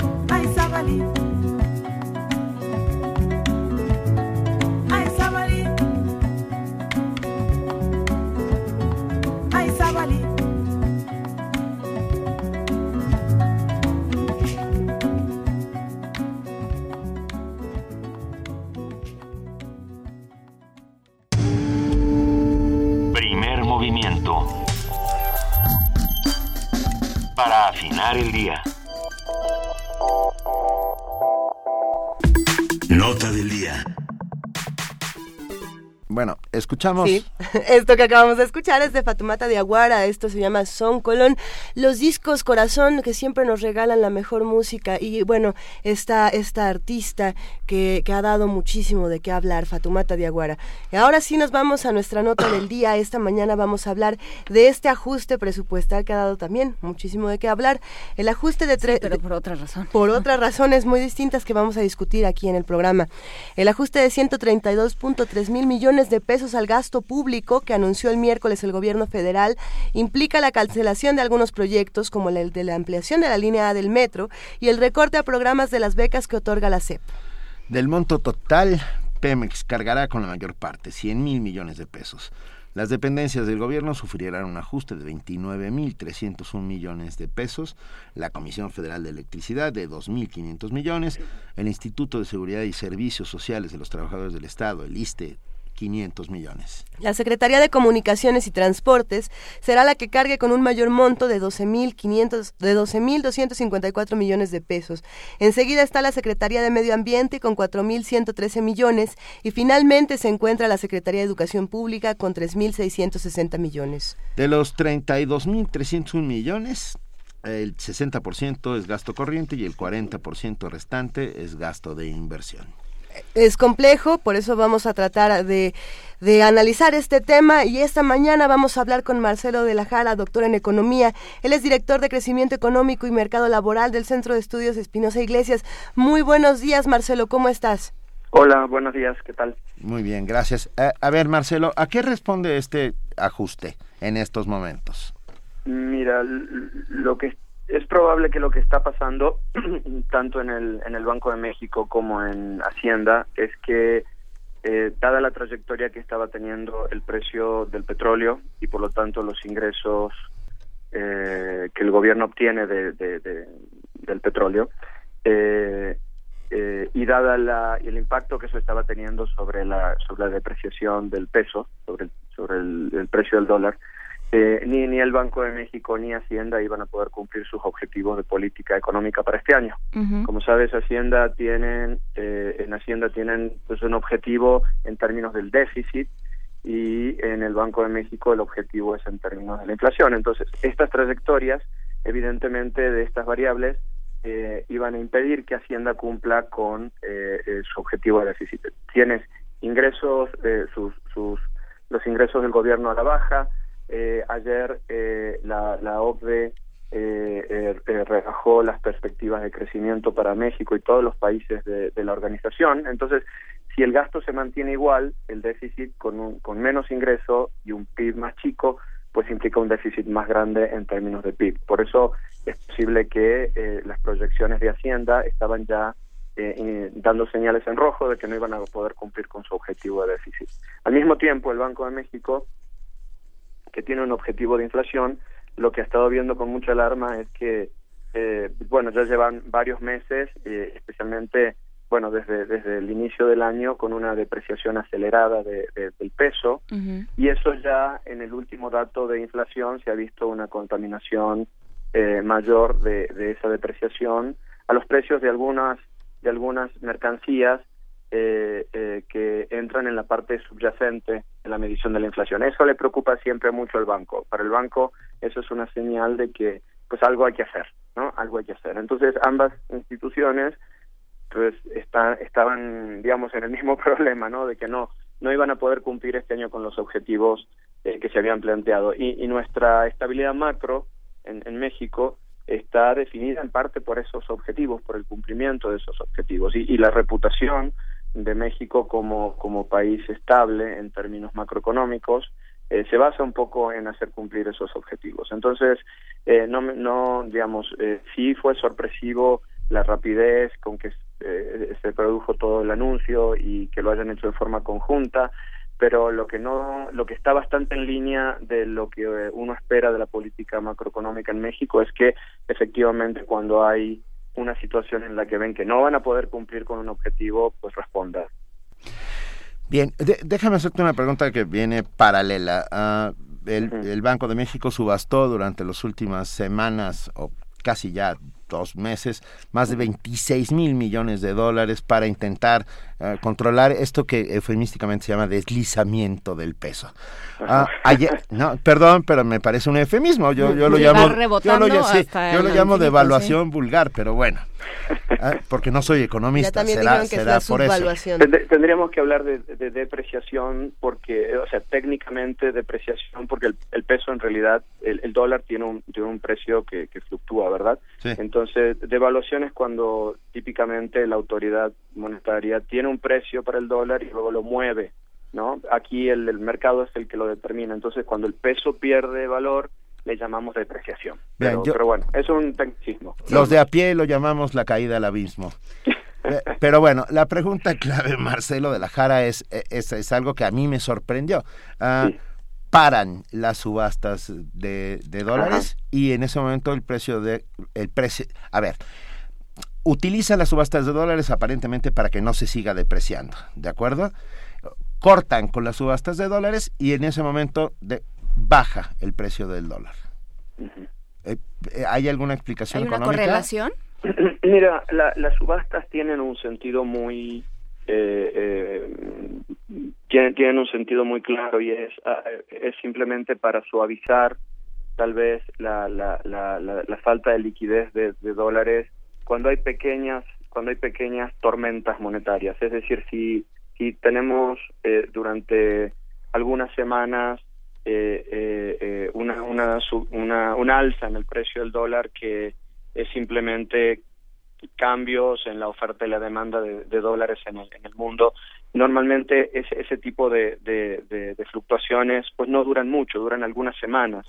Y, eh, em, pero puede suceder que durante esos episodios el peso se deprecie a un ritmo muy fuerte un día contra el otro. Y ahí es donde se activan tradicionalmente las, estas subastas de- del Banco de México que lo que buscan es brindar un poco de liquidez, especialmente a empresas eh, que tienen que pagar deudas en dólares en determinadas fechas y para que no se complique la, la, la situación, eh, de, para que no haya escasez de dólares en el mercado, en, esas situaciones el banco hace esta subasta.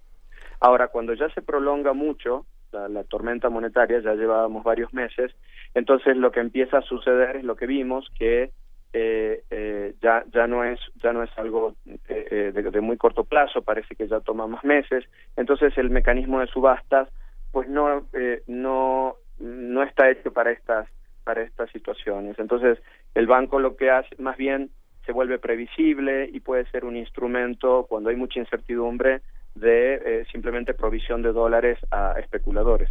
Entonces, la, la, la decisión del banco de, de detener esto es, eh, evidentemente, no hacerle el juego tal vez a aquellos que ya se subieron a- al, al, al, digamos, al juego de comprar dólares y, en esta escalera que al alza, ¿no? Pero eh, es, es simplemente cómo el banco eh, va, va a intervenir en estas situaciones que ahora son distintas de las que normalmente es eh, eh, de la una situación muy distinta de aquella en la que normalmente el banco usa la subasta, ¿no? Ahí, eh, a ver, a- valdría la pena detenerse un momento y pensar que estamos en 19 de febrero, lo cual indica que llevamos 49 días del 2016 y ya llevamos eh, el primer ajuste de 132.3 mil millones de pesos, ¿no? Eh, este tipo de ajustes no es ni la primera ni la última vez que se dan en nuestro país. Eh, qui- quizá la pregunta sería si funcionan, porque llevamos muchos años, mm, desde los años 80 quizá, con este tipo de ajustes que no han funcionado y sigue siendo eh, la manera en la que intenta eh, controlarse este tipo de situaciones. ¿Qué es lo que tendríamos que estar haciendo para que este tipo de ajustes, entre comillas, funcionen? ¿O, o qué, o- o realmente estas son el tipo de medidas que tendríamos que tomar, Marcelo? Mira, en el uno, uno de las líneas de investigación del Centro de Estudios Espinosa Iglesias es precisamente eh, tratar de, de- de- de, digamos, de entender eh, cómo podríamos hacer un cambio muy eh, estructural y fundamental en la hacienda pública mexicana. Eh, en, en el CEI tenemos un, un documento de hace un, un- un par de años que se llama se llamaba el México del 2012, pero que ahora estamos trabajando en una actualización de él, en el cual lo que ves muy claramente es que la manera en que en que el Estado está financiando su gasto es totalmente inadecuada, ¿no? Entonces, al tener eh, históricamente eh, el financiamiento de la hacienda pública ha, ha- tenido un componente muy fuerte de ingre- ingresos petroleros, ¿de acuerdo? Entonces, eh, eh, la- las fluctuaciones en el precio del, del- del petróleo, que son muy fuertes, tiene ciclos y a veces eh, caemos en pozos como en el que estamos ahora, eh, hacen que pues el gasto se tenga que de alguna manera o, o el gasto se ajusta a esa situación o nos endeudamos. Entonces, el- la deuda está totalmente destarca- des- eh, descartada en un ambiente global como en el que vivimos. No puedes tener deudas muy grandes, eh, eso mina la confianza en el país, etcétera, etcétera. Entonces, lo que queda es ajustar el gasto, pero claramente eso no es no es lo óptimo, ¿verdad? Hay otra cosa, entonces, lo que en el SEI proponemos es que eh, eh, si hay ingresos del petróleo, que bueno, pero que no se dediquen a financiar el gasto el gasto permanente del gobierno, ¿no? El gobierno debe tener eh, un gasto eh, muy bien planificado y muy bien financiado y no hacer estos recortes. Entonces, si, si, si tenemos ingresos petroleros, eso tiene que dedicarse eh, eh, a, a, a invertir eh, en el futuro de México, ¿no? Todos los mexicanos, los de ahora y los del futuro, pues deberían ser los que se benefician de los ingresos del petróleo y eso no está sucediendo. Lo, lo está, los ingresos del petróleo se los come año a año eh, eh, la generación actual, ¿no? Y como ves también las necesidades de gasto social del gobierno han aumentado, entonces muchos de esos ingresos del petróleo no van a inversión, no van a sentar las bases del crecimiento futuro de México, sino que van, por ejemplo, a financiar planes sociales que al final lo único que generan es una, una, una dualidad en, el- sistema de seguridad social que no funciona, ¿no? Por eso el FEI, además de, de, de- de sostener que tenemos que hacer una reforma integral eh, eh, en, el financiamiento del gobierno, también pensamos que el gasto debe ser distinto, especialmente el gasto social. En el FEI eh, estamos empujando por tener un sistema de seguridad social universal que realmente funcione, con acceso efectivo en el área de salud, en el área de pensiones, en el área de eh, seguros, y yo, no- pensamos que ahí podemos solucionar dos problemas al mismo tiempo. Liberar al Estado de los ingresos petroleros y que esos ingresos eh, sean una inversión en el futuro del país y eh, eh, brindarle a la población un sistema de seguridad social que, que realmente funcione y sea universal. Pensamos que esa, esa, esa transformación puede resolver este tipo de problemas, ¿no? Darle más certidumbre al ingreso, eh, darle más certidumbre al gasto del gobierno y al mismo tiempo que el gasto tenga un impacto social importante. Ok. Marcelo de la Jara, ah, el anuncio ayer dado ahí en, en ping pong entre Antier. el gobernador, anteayer, ante- anteayer, el gobernador del Banco de México y el secretario de Hacienda, ah, contemplaba tres cosas. Una de ellas es eh, el fin de la subasta, la segunda, bueno, no por orden de importancia. La segunda Ajá. era el corte al gasto y la tercera era el aumento a la tasa de interés a 3.75%. Cuéntanos a los legos, a los de a pie, a los que no sabemos de economía, ¿qué significa eso? Mira, también aquí estamos en, en el, en el caso del aumento en la tasa de interés ante un instrumento eh, eh, que es el, principal del Banco de México para controlar la inflación y que en este caso se está usando también para tratar de mitigar eh, la, la demanda de la demanda de dólares que hay. Te explico cómo cómo funciona esto. Normalmente, en una- imagínate que no hay ningún problema con el con el con la cotización del dólar, ¿no? Estamos en una situación estable, pero eh, eh, eh, el Banco de México eh, proyecta que va a haber un incremento eh, eh, muy fuerte en la demanda de bienes y que eso puede eh, eh, hacer que suban los precios y se genere una inflación por encima de su objetivo, ¿de acuerdo? Supongamos que eso es lo que está viendo el banco, entonces el banco lo que hace es, pues sube su- la tasa de interés eh, eh, de referencia en la economía y lo que hace con eso es de alguna manera enfriar eh, ese crecimiento en la demanda. Y ese y, cuando eh, es, es una demanda que está, digamos, por encima del potencial de la economía, que es cuando se genera inflación. Entonces, al enfriar la demanda, lo que sucede es que eh, se pone una cota al aumento en los precios y, por lo tanto, esa es la manera en la que el banco, eh, eh, de alguna manera, controla la inflación, ¿verdad? Eh, en la situación actual, eh, la suba en la tasa de interés, el, el- gobernador Carsten fue muy enfático en decir esto es por única vez, es decir, esta suba en la tasa de interés no es la que típicamente usamos para controlar la demanda, simplemente está la tasa de interés está desalineada con las tasas de interés, eh, por ejemplo, de Estados Unidos. Y lo que sucedió es, eh, creo que eh, siguiendo las palabras del gobernador, es ah, cuando hubo una suba en, en la tasa de interés en, en, del Fed en diciembre, como recordarás, lo que pasa es que ahora tenemos un diferencial de tasas de interés entre México y Estados Unidos más chico, ¿no? Entonces, eso lo que hace es, dada la aversión al riesgo enorme que hay ahora y que todo el mundo quiere tener dólares y, y bonos de Estados Unidos, eh, cuando lo que ganas por tener el dinero en pesos versus lo que ganas por tenerlo en dólares se, se reduce, entonces eso puede generar salidas de capitales muy fuertes de, México y por lo tanto depreciar al peso. Entonces, eh, al subir la tasa de interés, se está trabajando sobre ese sobre ese margen que se llama spread de tasas de interés y eh, al, reducirlo eh, eh, como que se reduce la presión también para que salgan tantos tantos dólares del, país entonces yo creo que eh, por eso el, el, el, gobernador Carsten habla de un aumento de una única vez es decir alinear la tasa de interés en México para que la presión o el incentivo adicional para sacar dólares no, no, no esté tan fuerte, ¿no? Ok, y ya para hacer... esa, esa, es la explicación, digamos, sí. porque no estamos en una situación donde uno espera un incremento en la demanda y que eso va a generar inflación. Eso no es lo que se está viendo. Más bien es el descalce de las, de las tasas de interés. Pero no sé, la, pregunta, la pregunta clave es, ¿nos afecta a los ciudadanos? Eh, eh, al, eh, yo creo que viene a ayudar, porque viene a ayudar a los ciudadanos, porque eh, el, la, cuando tienes una depreciación del peso tan prolongada y tan acelerada como la que estábamos teniendo, es difícil que, que, eh, que quienes, las empresas, que son las que forman los precios, puedan aguantar esa depreciación sin pasarla a los precios de los productos, eh, principalmente productos que importan, ¿verdad? Entonces ya esa depreciación ya la estabas viendo, ya la estabas viendo en algunos productos y podía contaminar las expectativas, es decir, si las expectativas de los productores eh, eh, eh, se contaminan y piensan que la inflación va a ser alta, pues van a aumentar sus precios. Entonces, esto también, eh, sin duda, viene a controlar esa, esa parte, ¿no? Eh, la, la, las expectativas, alinear las expectativas con, con el objetivo de la inflación. Ahora, con esta tasa más grande, en el margen, digamos, muchos empresarios que ya estaban pensando trasladar a, a, sus productos la depreciación del peso, pues ahora van a esperar un poquito. Y eso es bueno porque al final eh, implica que la inflación eh, tal vez la, la, se, se, la pueda poner eh, eh, otra vez en línea con el objetivo del banco.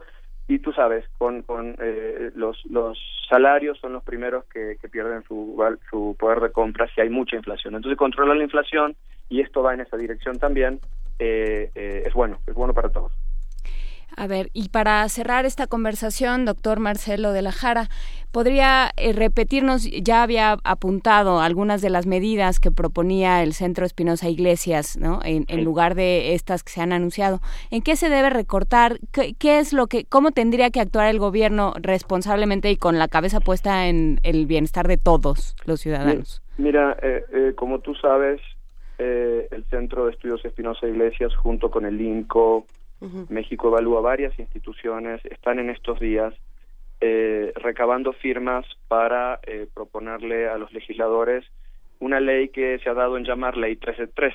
Uh -huh. Esta ley, ¿qué es lo que busca? Esta es la ley que aterriza eh, la reforma constitucional asociada con el Sistema Nacional Anticorrupción. Eh, la corrupción se come en México aproximadamente el 9% del PIB. Eh, te, te, el recorte que está haciendo Hacienda es de apenas 0.7% del PIB, ¿no? Uh -huh. Mientras que la corrupción se lleva el 9% del PIB, es decir, eh, este, muchas veces más eh, eh, lo que lo que el recorte que se está haciendo. Entonces, una ma una manera de de, de, de, de protegernos, de, de, de, no perder tanta tanta riqueza en la corrupción, es eh, eh, sacando adelante este sistema nacional anticorrupción. Ahí se va mucho mucho de nuestros recursos y eh, el, recursos que podrían destinarse al gasto social, a la inversión, a la educación, etcétera, se pierden en ese en ese juego de la de la corrupción. Y eh, eh, todas estas institu instituciones, entre las que está el SEI, estamos recabando firmas. ustedes habrán visto los anuncios eh, para que eh, eh, tengamos suficiente poder ciudadano para llevar esta ley ante, ante los legisladores. No, yo creo que no, no vamos a poder hacer nada en términos de un desarrollo sostenido, de, de cambiar la composición del gasto o del ingreso del gobierno hasta que no tengamos un, un, un Estado que funciona correctamente, no sin corrupción y, y- y sin este desperdicio de recursos que, que ella implica. Pues sí. Pues, Pues- pues sí, no, pues sí. o sea, no, no hay manera, sobre todo cuando la desigualdad está tan organizada y la, y la corrupción también, hasta que no empecemos por ahí. Tenemos que empezar por lo básico, que es tener un Estado fuerte, sin corrupción, eh, transparente, en el cual la gente pueda confiar y, y que sea verdaderamente las instituciones, el, el- el- el árbitro, eh, quien pone las reglas y en los que nosotros confiamos para, para construir una sociedad este, más justa, más próspera y tenemos que empezar por ahí. Pues muchas gracias, Marcelo de la Jara. Gracias a ustedes. No, encantado, encantado, encantado de esta conversación. Gracias. Estamos en contacto, hasta pronto. Hasta luego. Primer movimiento. La vida en otro sentido.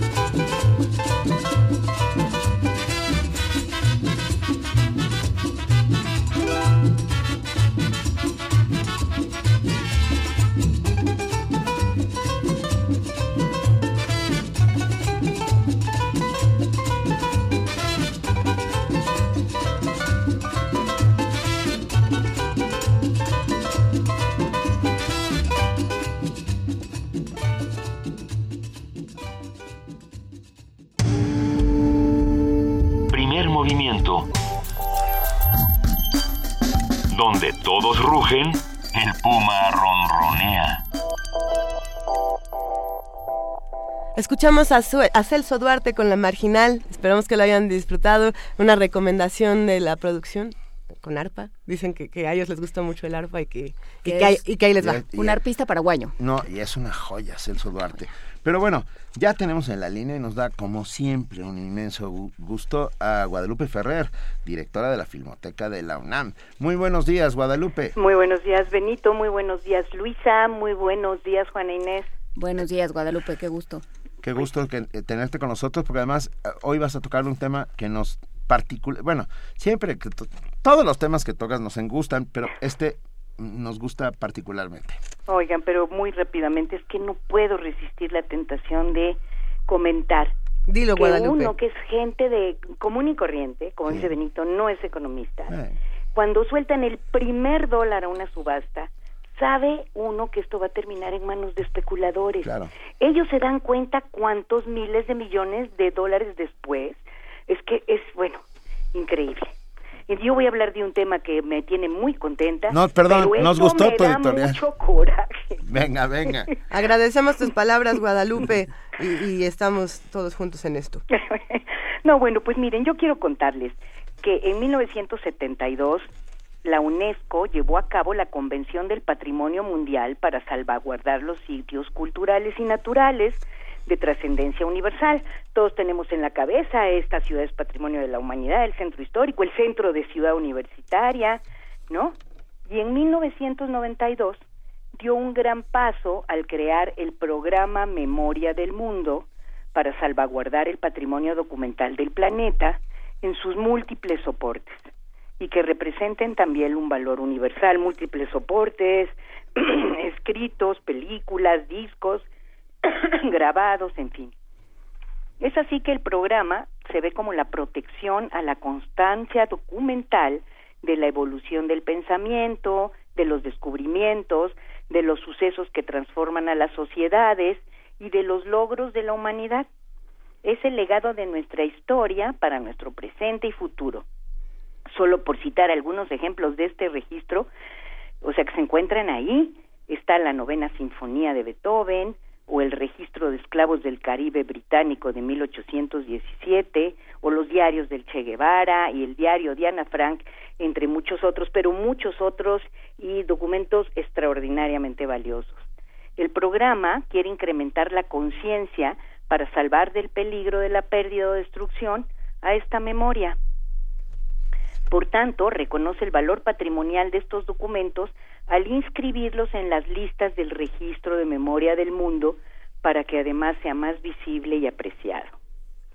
Y aquí viene que este domingo próximo, en el marco de la Feria Internacional del Libro de Minería, el Comité Mexicano Memoria del Mundo entregará la constancia de su registro en el programa a 16 instituciones responsables de los acervos documentales que postularon para ser considerados y que cumplieron con los criterios fundamentales de este que son su valor documental, este impacto universal y regional también, muy importante, su adecuada preservación y su disponibilidad al público.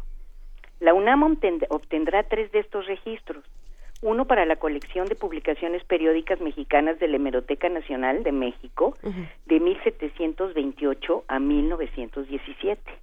O sea, ya saben, ahí está la riqueza de la publicación periódica extraordinaria. Otra para documentos sonoros de Henrietta Yuchenko, que son grabaciones históricas de música de pueblos indígenas de México y Guatemala. Y el tercero para las colecciones cinematográficas testimoniales de la Revolución Mexicana 1898-1932 de la Filmoteca de la UNAM. Y como comprenderán, pues no cabemos de júbilo por esta razón, ya la Filmoteca en 2003 había obtenido el registro para la película Los Olvidados de Luis Buñuel. Vale la pena decir que solo hay cinco películas en esta lista. La primera fue Metrópolis de Fritz Lang, la segunda Los Olvidados precisamente, después El Mago de Oz de Víctor Fleming, el documental de la Batalla del Somme de 1916 y una película australiana, La historia de la banda de Kelly, realizada en 1906 pero ahora nuestra colección de imágenes de la Revolución Mexicana, compuesta por los fondos de los hermanos Alba, con películas que van desde 1898, el fondo Julio Telles, fundamentalmente fotografiado por el camarógrafo militar Vicente Cortés Otelo, y el fondo donado a la Filmoteca por el American Film Institute de Estados Unidos, filmadas por camarógrafos del ejército norteamericano en la llamada expedición punitiva, que vino a perseguir a Pancho Villa después del acontecimiento de Columbus. El Fondo Salvador Toscano, que también va desde 1898, pertenece a las colecciones de la Filmoteca y fue donado a la, a la, UNAM por la Fundación Toscano, pero no se encuentra en este registro porque ya lo obtuvo en 2005. Quiero decirles que este es uno de los tesoros más preciados de la imagen en movimiento de nuestra memoria histórica, que es la primera revolución filmada en la historia de la humanidad que la hemos hecho visible de muchas formas, entre ellas con el largometraje documental La historia en la mirada, que recoge las imágenes de 1909 a 1917 y que obtuvo el Ariel en 2011 y que se continúa en una trilogía que comprende además El poder en la mirada, que abarca de 1918 a 1929 y que estamos a punto de terminar y que empezaremos La Nación en la Mirada 1930-1940 próximamente. Estamos de plácemes, porque esto nos favorece para hacer conciencia entre nuestra sociedad del enorme valor de preservar nuestros documentos fílmicos y del enorme valor del trabajo de los archivos de todo tipo que luchan por preservar nuestra historia. Así que contentísimos. No, bueno, perdón, eh, felicidades, es un, es un gran logro. Yo me quedé pensando en, en qué películas pondría yo como memoria del mundo, como una suerte de juego dentro de mi cabeza La loca. Dolce Vita. La Dolce Vita podría ser una. El acorazado Potiemkin Seguro. debería ser otra, ¿no? Seguro, sin lugar a dudas. No suelte su carreola, nunca suelte su Nunca carreola. suelte su carreola porque, porque, Porque viene la revolución. porque viene la revolución rusa. No, por supuesto, no. Mira, yo te digo, hay solo cinco porque es todo un proceso. Les cuento rapidísimo. Hay un sí. comité de selección primero en nacional, eh, luego hay uno continental y luego está el universal. O sea, que son los pasos que sigue eh, la inscripción de un documento en el registro del patrimonio de- eh, mundial. Pero eh, la verdad es que esta iniciativa ha permitido que los gobiernos incluso se sientan obligados a proteger los documentos de, vaya, que no tengan excusa para no hacerlo. Y con el cine, yo se los he dicho más, porque siempre piensan, ¿quién va a negarse que una biblioteca es importantísima? No va a haber un guapo que diga, no, no, no hay que tener bibliotecas. Pero filmotecas, todo el mundo piensa que como el cine es una mercancía, pues eso es para rentar y vender y luego tirar. Comprar y vender. Tienes, Sí. raz- tienes toda la razón. Sí, Eh, hay. No, no, dime, dime. No, no, no, que es que, perdón, pero mi, mi cabeza luego se despierta antes que yo mismo y pensé que también debería estar ahí la batalla de Argel.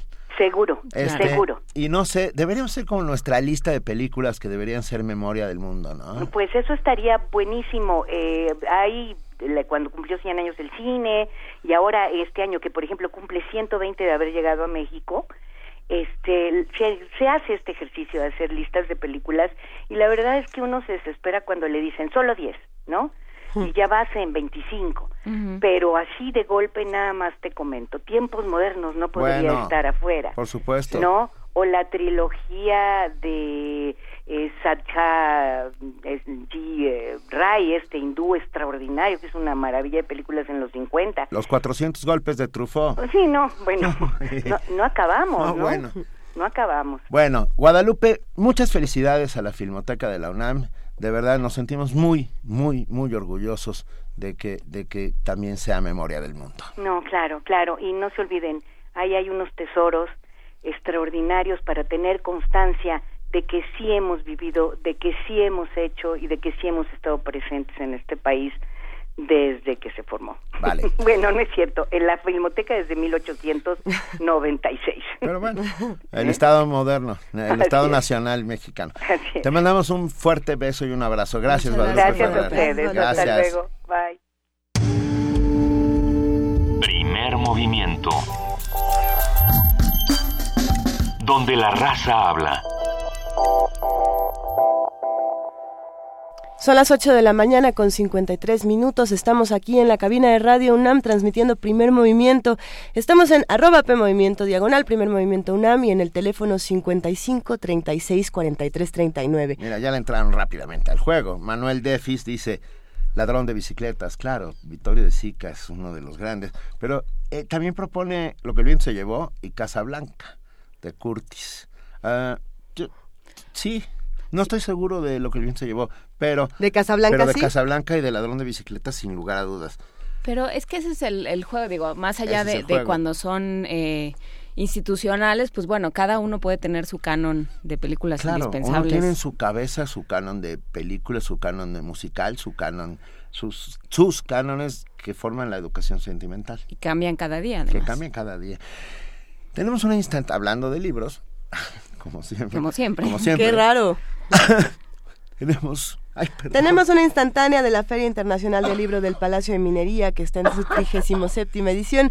Vamos a escuchar esta vez Un libro te espera. Instantáneas de la Feria Internacional del Libro del Palacio de Minería 2016. Un libro de espera. préstamo de libros y taller literario. Secretaría de Cultura de la Ciudad de México. Es que nos animemos a escribir, ¿ok? porque todos podemos escribir. Yo les voy a dictar un fragmento de que será el inicio de un cuento. Ustedes lo irán desarrollando como sea si les pongo problemas. Muy bien. ¿Estamos de acuerdo? Sí. sí. Ok, entonces el cuento empieza así. Ella miró el charco de sangre Ella miró el charco de sangre que manchaba la alfombra. Su mano temblorosa sostenía el pequeño bisturí improvisado. Realmente no sabía lo que estaba haciendo y en teoría parecía que podía ayudar al hombre moribundo. Pero estar de frente con las adversidades de un herido, en medio de una sala de apartamento, sola, le hizo darse cuenta lo fragmentado e incompleta que es la experiencia de estudiar medicina inmerso en libros, imágenes y uno que otro repentino cadáver. El arco iris brilló por la ventana mientras los pajarillos cantaban anunciando el inicio del mejor día de su vida, dijo el, mo- el moribundo paciente. Comenzó a hablar de sí mismo en tercera persona relatando aquel día. Yo paré y me di cuenta que la mancha de sangre crecía en la alfombra. Ambos sabíamos que no saldría con vida, pero dentro de su cabeza creó aquella imagen que dignificó sus últimos suspiros. Minería 2016. A ver, el último. Primer movimiento. Donde la raza habla. Visite el stand de Libros UNAM en la Feria Internacional del Libro del Palacio de Minería. Más de 3.800 títulos, 400 metros cuadrados de exhibición, 800 novedades, 29.000 ejemplares, 26 presentaciones editoriales. Libros de antropología, arquitectura, diseño, arte, cine, literatura.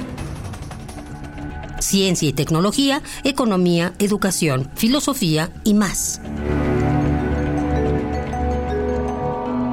Libros UNAM en la Feria Internacional del Libro del Palacio de Minería, del 17 al 29 de febrero. Tacuba 5, Centro Histórico de la Ciudad de México.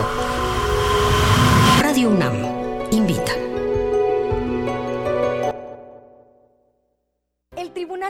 Electoral del Distrito Federal te garantiza, entre otros derechos, Votar y ser votado. asociarme libre e individualmente. Ejercer mi participación como ciudadano. Para ello, el TEDF resuelve las controversias que plantean ciudadanos, candidatos independientes, partidos y asociaciones políticas, entre otros. Como ves, es una función que el TEDF realiza de manera permanente y para todos. Tribunal Electoral del Distrito Federal por la defensa de tus derechos político-electorales. Es nuestro turno de hacer historia. Tramita tu credencial para votar cuanto antes. Tienes hasta el 29 de febrero. Solo así podrás votar el próximo 5 de junio en la elección histórica que determinará quiénes tendrán el honor y la responsabilidad de escribir la primera constitución de la Ciudad de México. Conmigo, la Ciudad de México es más. Consulta INE.mx o al 01804 33 2000. Súmate. Elección del Constituyente. Ciudad de México 2016. Instituto Nacional Electoral. INE. La UNAM es sede del saber y la diversidad. Eres parte de una comunidad donde creces, compartes y sueñas. Eres el motor de la universidad. Participa en la consulta sobre el Plan de Desarrollo Institucional de la UNAM 2015-2019. Entra a consultapdi.unam.mx y conoce la propuesta del doctor Enrique Graue para definir el futuro universitario. Escribe tu opinión al correo sdi.unam.mx. Envía tus aportaciones. Son fundamentales para delinear el plan. Tienes hasta el 29 de febrero. Radio UNAM invita.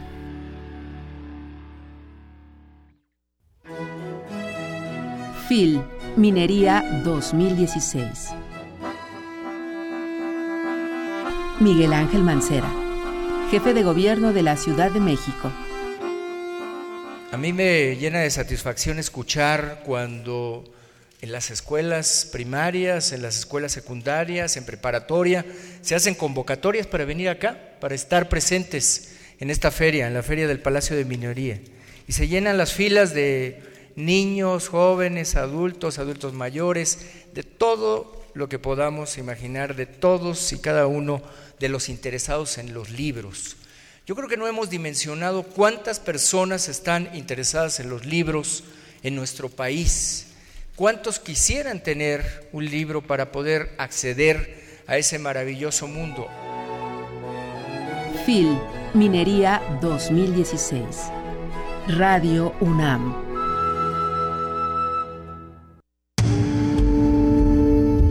Primer movimiento. Información azul y oro.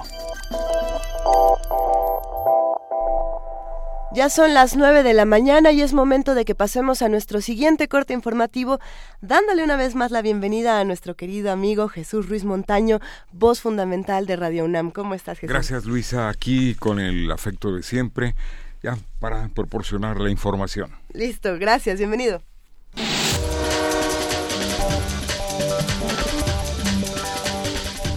Buenos días, estas son las noticias. El exsecretario de Transportes de Chiapas, Jorge Antonio Morales Messer, fue detenido por ser presunto responsable de un desvío de más de 5 millones de pesos. Elementos de la Agencia de Investigación Criminal detuvieron a Morales Messer luego de una revisión realizada por la Auditoría Superior de la Federación, quien detectó diversas irregularidades y faltas graves en la adjudicación a la empresa Eureka de Chiapas. En las próximas horas el juez federal determinará la situación jurídica del detenido. El ajuste preventivo al gasto busca fortalecer a Pemex, que enfrenta un problema de liquidez, aseguró la Secretaría de Hacienda. Su titular, Luis Videgaray, señaló que se busca capitalizar a la empresa para que reduzca sus deudas, no para incrementar su gasto. El secretario de Gobernación, Miguel Ángel Osorio Chón, afirmó que durante su visita a nuestro país el Papa Francisco estuvo donde quiso, dijo lo que quiso y nadie evitó su visita a ningún lugar, ni en el encuentro con nadie, ni que escuchara las voces de México.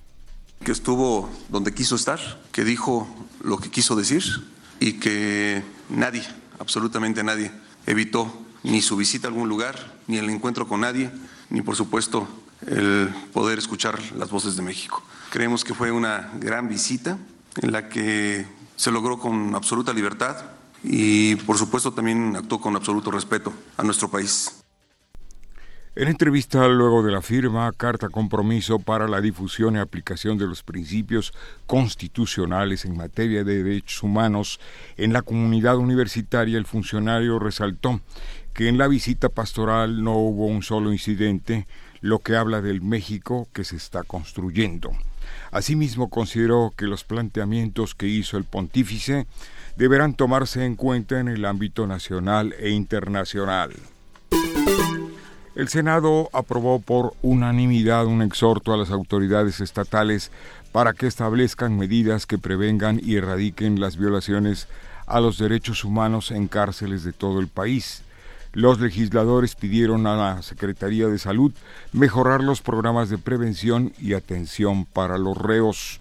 También solicitaron a la Comisión Nacional de Derechos Humanos elaborar un informe sobre las recomendaciones emitidas y el cumplimiento por parte de las autoridades. El documento emitido por la Comisión de Derechos Humanos del Senado señala que en los centros penitenciarios existe autogobierno, cogobierno, hacinamiento, sobrepoblación, falta de higiene en las instalaciones y una precaria alimentación para los internos. Damos paso ya a la información internacional. En Turquía se registró un nuevo atentado que dejó siete muertos. De acuerdo con un diario local, un artefacto casero al paso de un convoy militar en la provincia suroriental de Diyarbakir. Esto a un día de que en un atentado en Ankara dejara un saldo de 28 muertos. Los indígenas siguen anclados en la pobreza, denuncia el Banco Mundial. Uno de cada cuatro indígenas latinoamericanos sigue viviendo en la pobreza porque no lograron beneficiarse en la misma medida que el resto de la región durante la bonanza de la primera década del siglo, señala un nuevo estudio del Banco Mundial. Aún así, los indígenas lograron avances importantes. Según el informe Latinoamérica Indígena en el siglo XXI, gracias a la combinación de crecimiento económico y políticas sociales adecuadas, más de 70 millones de personas salieron de la pobreza en países como Perú, Bolivia, Brasil, Chile y Ecuador, mientras que en otros, incluidos México y Nicaragua, se cerró la brecha educativa que durante décadas excluyó a los niños indígenas. Germán Freire, especialista en desarrollo social del Banco Mundial, asegura que una de las mejoras más notables es su presencia en el escenario político.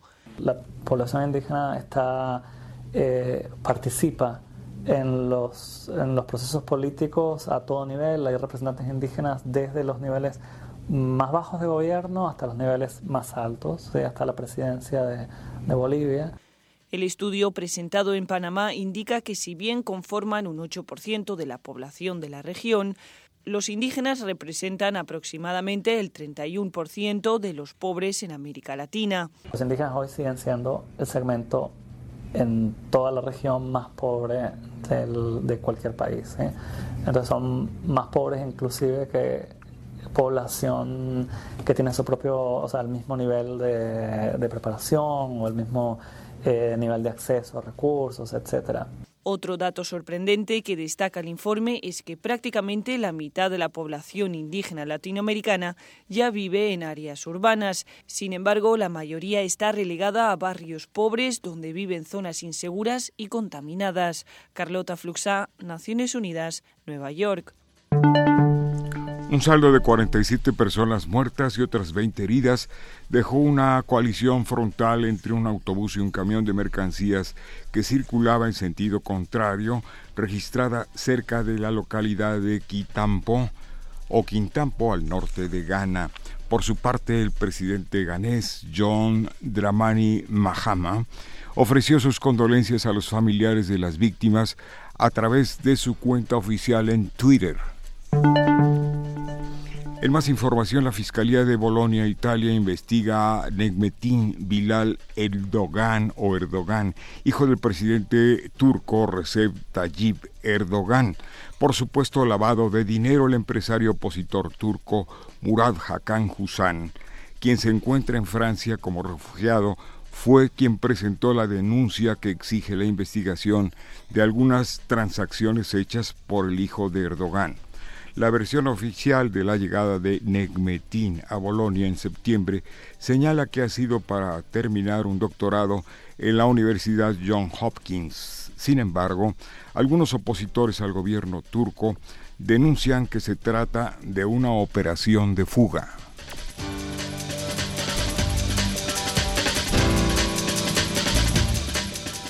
9 de la mañana con 7 minutos. Muchísimas gracias a nuestro compañero Jesús Ruiz Montaño por este corte informativo. Nos vemos el lunes. Gracias, Benito. Gracias, eh, Luisa y Juana Inés, otra Muchas vez. gracias. Muchas buenos día, días. Jesús. Buenos días.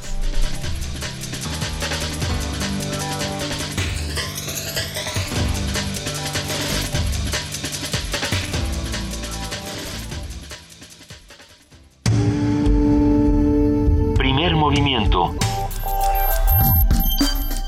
Donde todos rugen, el puma ronronea.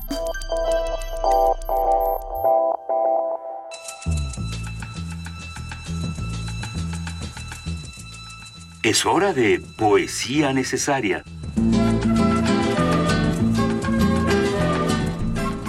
Llegó el momento de poesía necesaria y le toca a Benito Taibo. Benito, ¿ya sabes qué nos vas a leer esta mañana? Sí, sí, Pablo Neruda.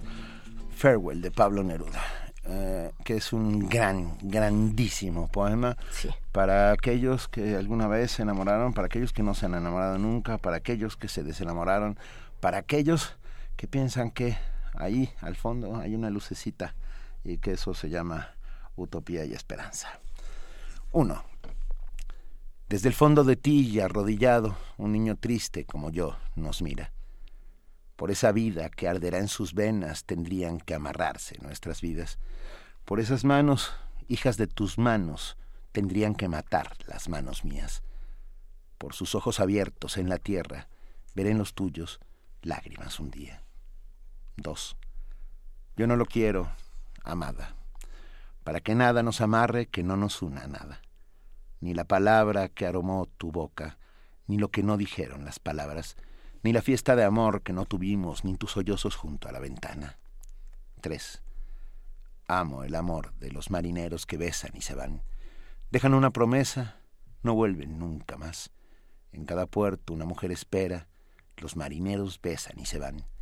Una noche se acuestan con la muerte en el lecho del mar. 4. Amor, el amor que se reparte en besos, leche y pan, lecho y pan. Amor que puede ser eterno y puede ser fugaz. Amor que quiere libertarse para volver a amar amor divinizado que se acerca, amor divinizado que se va. 5. Ya no se encantarán mis ojos en tus ojos, ya no se endulzará junto a ti mi dolor, pero hacia donde vaya llevaré tu mirada y hacia donde camines llevarás mi dolor. Fui tuyo, fuiste mía, ¿qué más? Juntos hicimos un recodo en la ruta donde el amor pasó. Fui tuyo, fuiste mía, tú serás del que te ame, del que te corte en tu huerto lo que he sembrado yo. Yo me voy. Estoy triste, pero siempre estoy triste. Vengo desde tus brazos, no sé hacia dónde voy. Desde tu corazón me dice adiós un niño. Y yo le digo adiós. Primer movimiento. Escucha la vida con otro sentido.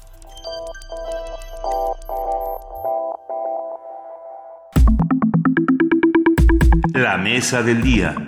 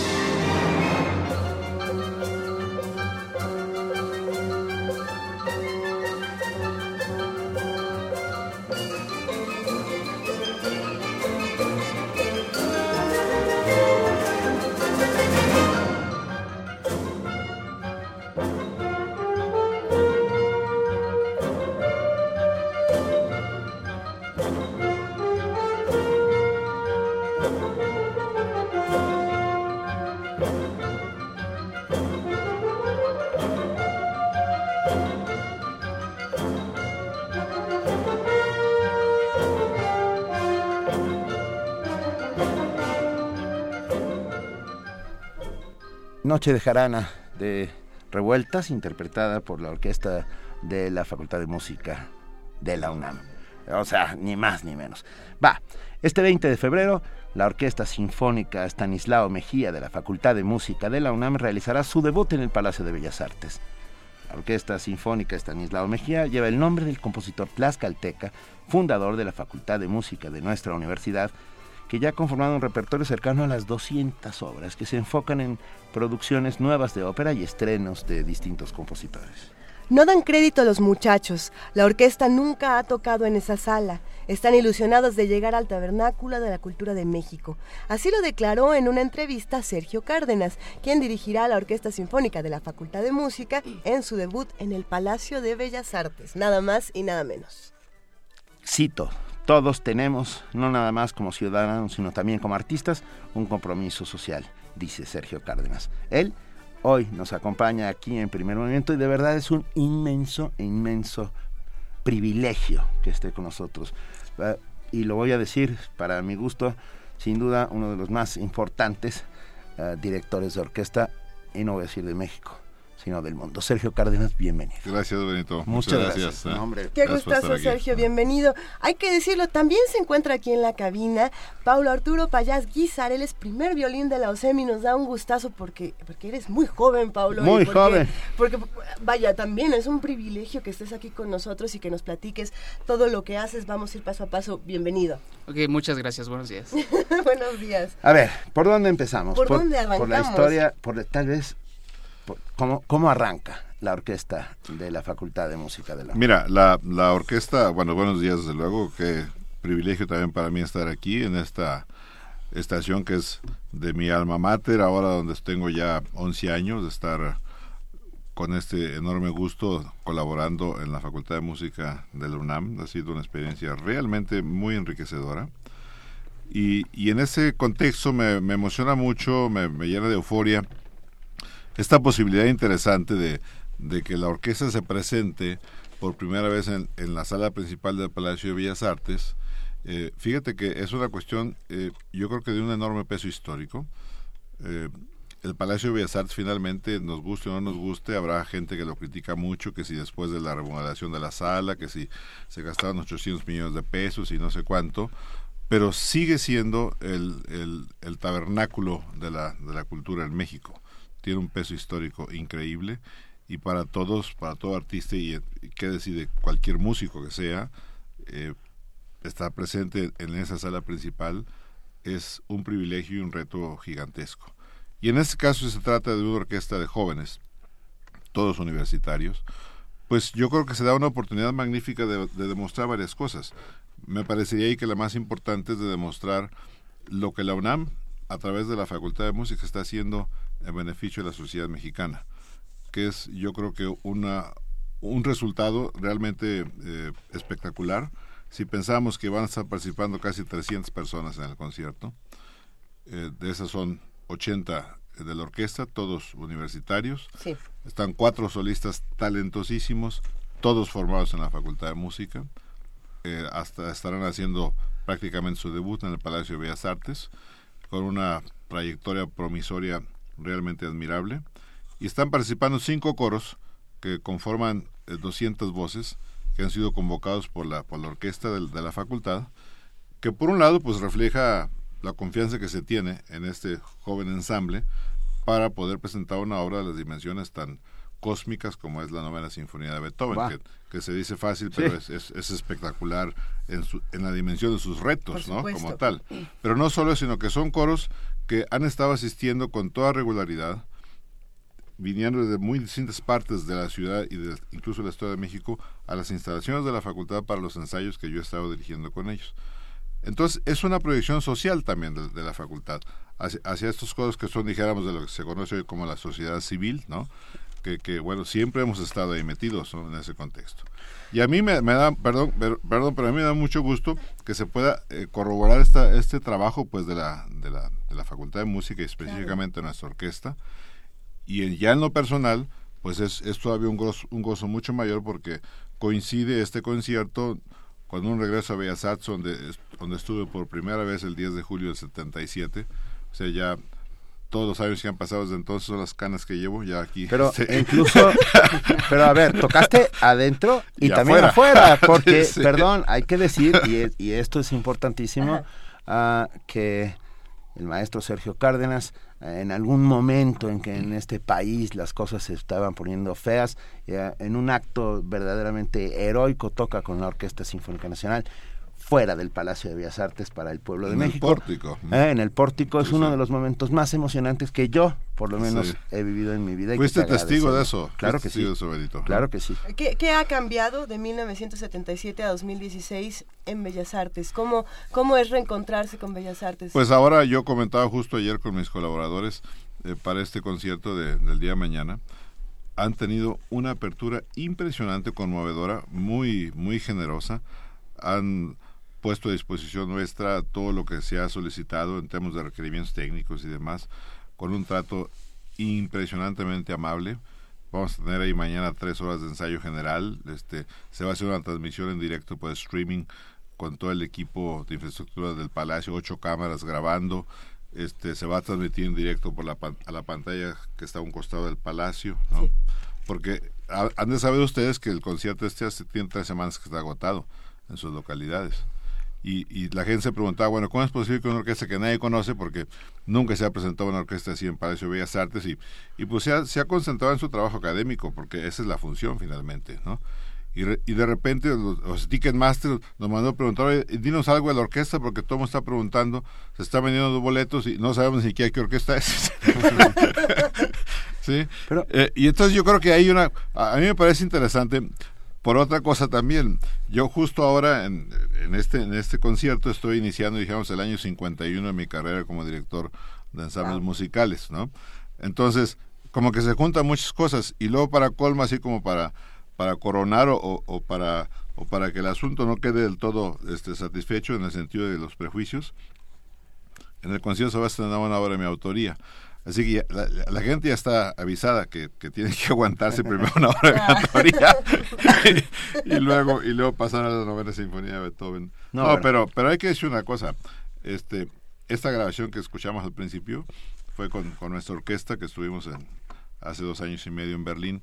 Tocamos el concierto inaugural del, del Festival Internacional de Orquestas Juveniles que se llama Young Euro Classic en, en una sala hermosísima de ahí de Berlín fue un éxito tan arrollador después, justo la noche de los mayas, que, que nos aventamos casi 30 minutos de aplausos. ¿no? ¡Qué maravilla! ¿Ah? Y la gente sigue hablando del concierto, a, al grado tal que hemos sido invitados para este año, vamos a estar el día 2 de septiembre en el mismo festival. De vuelta en Berlín. Sa en Berlín. ¿Sabes qué me llena? Y perdón, no puedo ocultar mi orgullo universitario, Puma. Uh, somos la Universidad Nacional Autónoma de México, somos más grande que un país. Quiero decir, uh, la UNAM tiene cuatro orquestas. Uh, hay países que tienen una, si les va. Bueno, hay estados de la República que no tienen nada. Hay, bueno, hay estados de la República que no tienen ninguna. nada, pero, ¿eh? pero qué, sí. qué enorme privilegio, ¿no? La, la universidad como formadora, como creadora de conciencia crítica, como. Uh, como aglutinador social, ¿no? claro aglutinador de, co de cohesión social sí, sí. como nos da mucho gusto. A ver, perdón, porque creo que es muy importante. Pablo, Pablo Arturo Payás. Pablo Arturo Payás. Menuda responsabilidad ser primer violín de una orquesta. ¿Qué, cuéntanos qué, qué sientes, cómo lo estás viviendo. Berlín, Bellas Artes, todas las sí, experiencias no, bueno. que has acumulado. Ok, bueno, este, yo apenas uh, he entrado a la orquesta, apenas este agosto pasado. Uh -huh. eh, entonces, bueno, como parte de ser um, de los primeros violines, pues bueno, es bien importante, uh, sobre todo, bueno, yo creo que en todo, todos los músicos, ¿no? Todas las secciones en general, no podemos decir que unos son más importantes que otros, pero este, todos tenemos que poder tener nuestras cosas bien estudiadas, poder dar nuestro mejor esfuerzo. Uh, sí es algo cansado, muchas veces los ensayos, pero bueno, pues uno siempre tiene que estar tratando de dar el máximo y creo que finalmente los resultados pues son muy gratificantes para uno como músico. ¿Es muy duro el maestro Sergio Cárdenas? A veces un poco, pero no, está no, bien, no, es, es no, no, no le buena intención. enfrente de mí. Se llama terapia de shock. No, hazle una entrevista ya después el solo, no, pero a mí. Paulo, pensando en en, los jóvenes que son lo, los integrantes de la orquesta, eh, ¿cómo, ¿cómo se relacionan con, con obras emblemáticas? ¿Cómo se relacionan con espacios como Bellas Artes? Hablábamos con el maestro Sergio Cárdenas eh, de cómo él eh, tiene este regreso, ¿no? Del 77 al 2016 hay un reencuentro con Bellas Artes. Eh, para ustedes, ¿qué significa esto? Es, es, un encuentro completamente distinto, ¿no? ¿Cómo, cómo se siente? Ok, bueno, yo he platicado con algunos de mis compañeros integrantes de la orquesta y creo que todos estamos bastante emocionados por el hecho de poder tocar en el Palacio de Bellas Artes. Claro. Uh, pues es, es, un lugar, como decía el maestro, muy emblemático en cuanto a la cultura musical aquí en México. Uh, también ya tuvimos la oportunidad de tocar dos veces en el semestre anterior en la sala Nezahualcóyotl. Bueno, nuestra sala, sala bueno. algunos dirían algunos dirían que el sonido de la sala Nesa es mejor que el sonido de Bellas Artes. Eso será una discusión que podríamos tener en, en otro espacio. Sí. pero sí sin duda estar en la, en la sala Nezahualcóyotl es un privilegio Uy, ¿no? sí. siempre Uy, lo ha sido. Es, es hermosísima y, y, y, de una calidad acústica extraordinaria. Extraordinaria. Vamos a escuchar música les parece bien si escuchamos este disco que tenemos aquí en nuestras manos Sergio Cárdenas nos va a presentar. ¿Qué, qué vamos a escuchar Sergio? pues mira yo no sé si puedan poner el último track, este, algo de una pieza de mi autoría que Eso. también se tocó en Berlín. Se llama Guapangos, es un homenaje a esta gran manifestación muy mexicana. Este, algunos la, la mencionan como si fuera la más la forma o el género musical más representativo de México. Quizás sí. es un poco exagerado, pero es, es una forma tan arrebatadora, tan cautivadora que que yo he sucumbido ante sus y tan emocionante sí, bueno yo he sucumbido ante sus ¿Eh? ante sus hechizos en la forma musical guapangos. Porque se puede contar la historia de México a través del guapango. Bueno sabes yo tengo un estudio que no, no he publicado y de hecho no lo he terminado pero a mí me parece que el guapango es una forma que ahora ha perdido mucho eh, digamos que está como digamos muy manoseado en ese sentido. Este el guapango aparece en México como una forma contestataria y el asunto de la forma contestataria está en, en sus muchas manifestaciones, su contenido musical y luego de los textos de, igual manera, y que ahora se tiene una tendencia a hacerlo como parte de un producto turístico para que satisfaga gustos de otras latitudes. Y, y entonces se ha perdido mucho de lo que es la, toda la, la dialéctica de la vivencia este, pues existencial de nuestros pueblos, que es, que es donde se origina el guapango como tal. Pero ¿no? yo me atrevo, a ver, a lo mejor meto la pata, pero me atrevo a decir algo más, Sergio Cárdenas. Uh, el guapango de Moncayo, por ejemplo, sí. es es el epítome de la creación del Estado Nacional, ¿no? Pues de, de... sí, no, mira, eh, yo creo sí, que, sí, no. mira, el guapango de Moncayo, que, que, que, ha, que, ha, tenido una popularidad increíble y, y muy afortunada, yo, uf, yo no sé, le he dirigido creo que mil veces o no sé cuántas veces, este, conozco bien esa historia, eh, traté muy cercanamente a los familiares de Candelario Wizard, que fue el maestro de, de José Pablo Moncayo, fue quien le, le, corrigió la obra siendo estudiante pues en el conservatorio, porque fue una, una, una, una composición, dijéramos, no, no de la edad madura, sino de juventud. Y, y Candelario Wizard le dice, no, pues aquí tienes que poner un arpa y quítale esto y pone la trompeta y no sé cuánto. Y, entonces digamos que en muchos sentidos salva, salva la obra y que y la obra se sostiene en gran medida porque porque tiene tres melodías guapangueras de, de Veracruz realmente este, cautivadoras o llamémosle más allá irresistibles. Y esa vitalidad está presente en toda la obra y es lo que nos hace este, ser arrebatados pues por esa pieza. Vamos a oír de Sergio Cárdenas Guapangos con, a ver, es una grabación en vivo del 14 de julio de 2013, sala en Nezahualcóyotl, con la Orquesta Sinfónica de la Escuela Nacional de Música. Ahora Facultad de Música. Ahora Facultad de Música de la UNAM.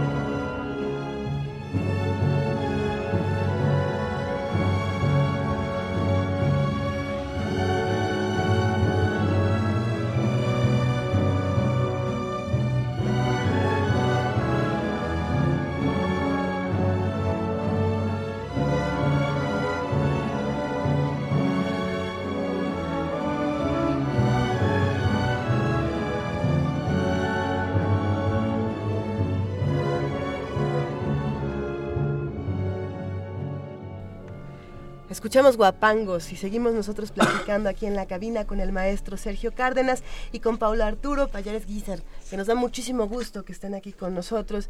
Eh, a ver, estábamos hablando... Muy rápidamente, salen, salen corriendo nuestros nuestra comunidad para decir, la sala Nesa es acústicamente mejor que Bellas Artes, es un hecho. ¿eh? Bueno, es que está construida como sala de concierto, también es que está hecha para eso. Es que hubo un problema con la remodelación que se hizo en Bellas Artes hace como 7, 8 años, ¿no? Y recientemente tuvimos la oportunidad de ver el espectáculo, bueno, el espectáculo, entre comillas, Wagner espectacular, se presentó de la misma manera en la sala Nezahualcóyotl y en Bellas Artes. Ah, sí. Y bueno, la gente decía, no, o sea, no hay comparación sonora, no puede, no puede haber, sobre todo en Wagner que tiene estos abejorros sonoros que van dando vueltas por doquier.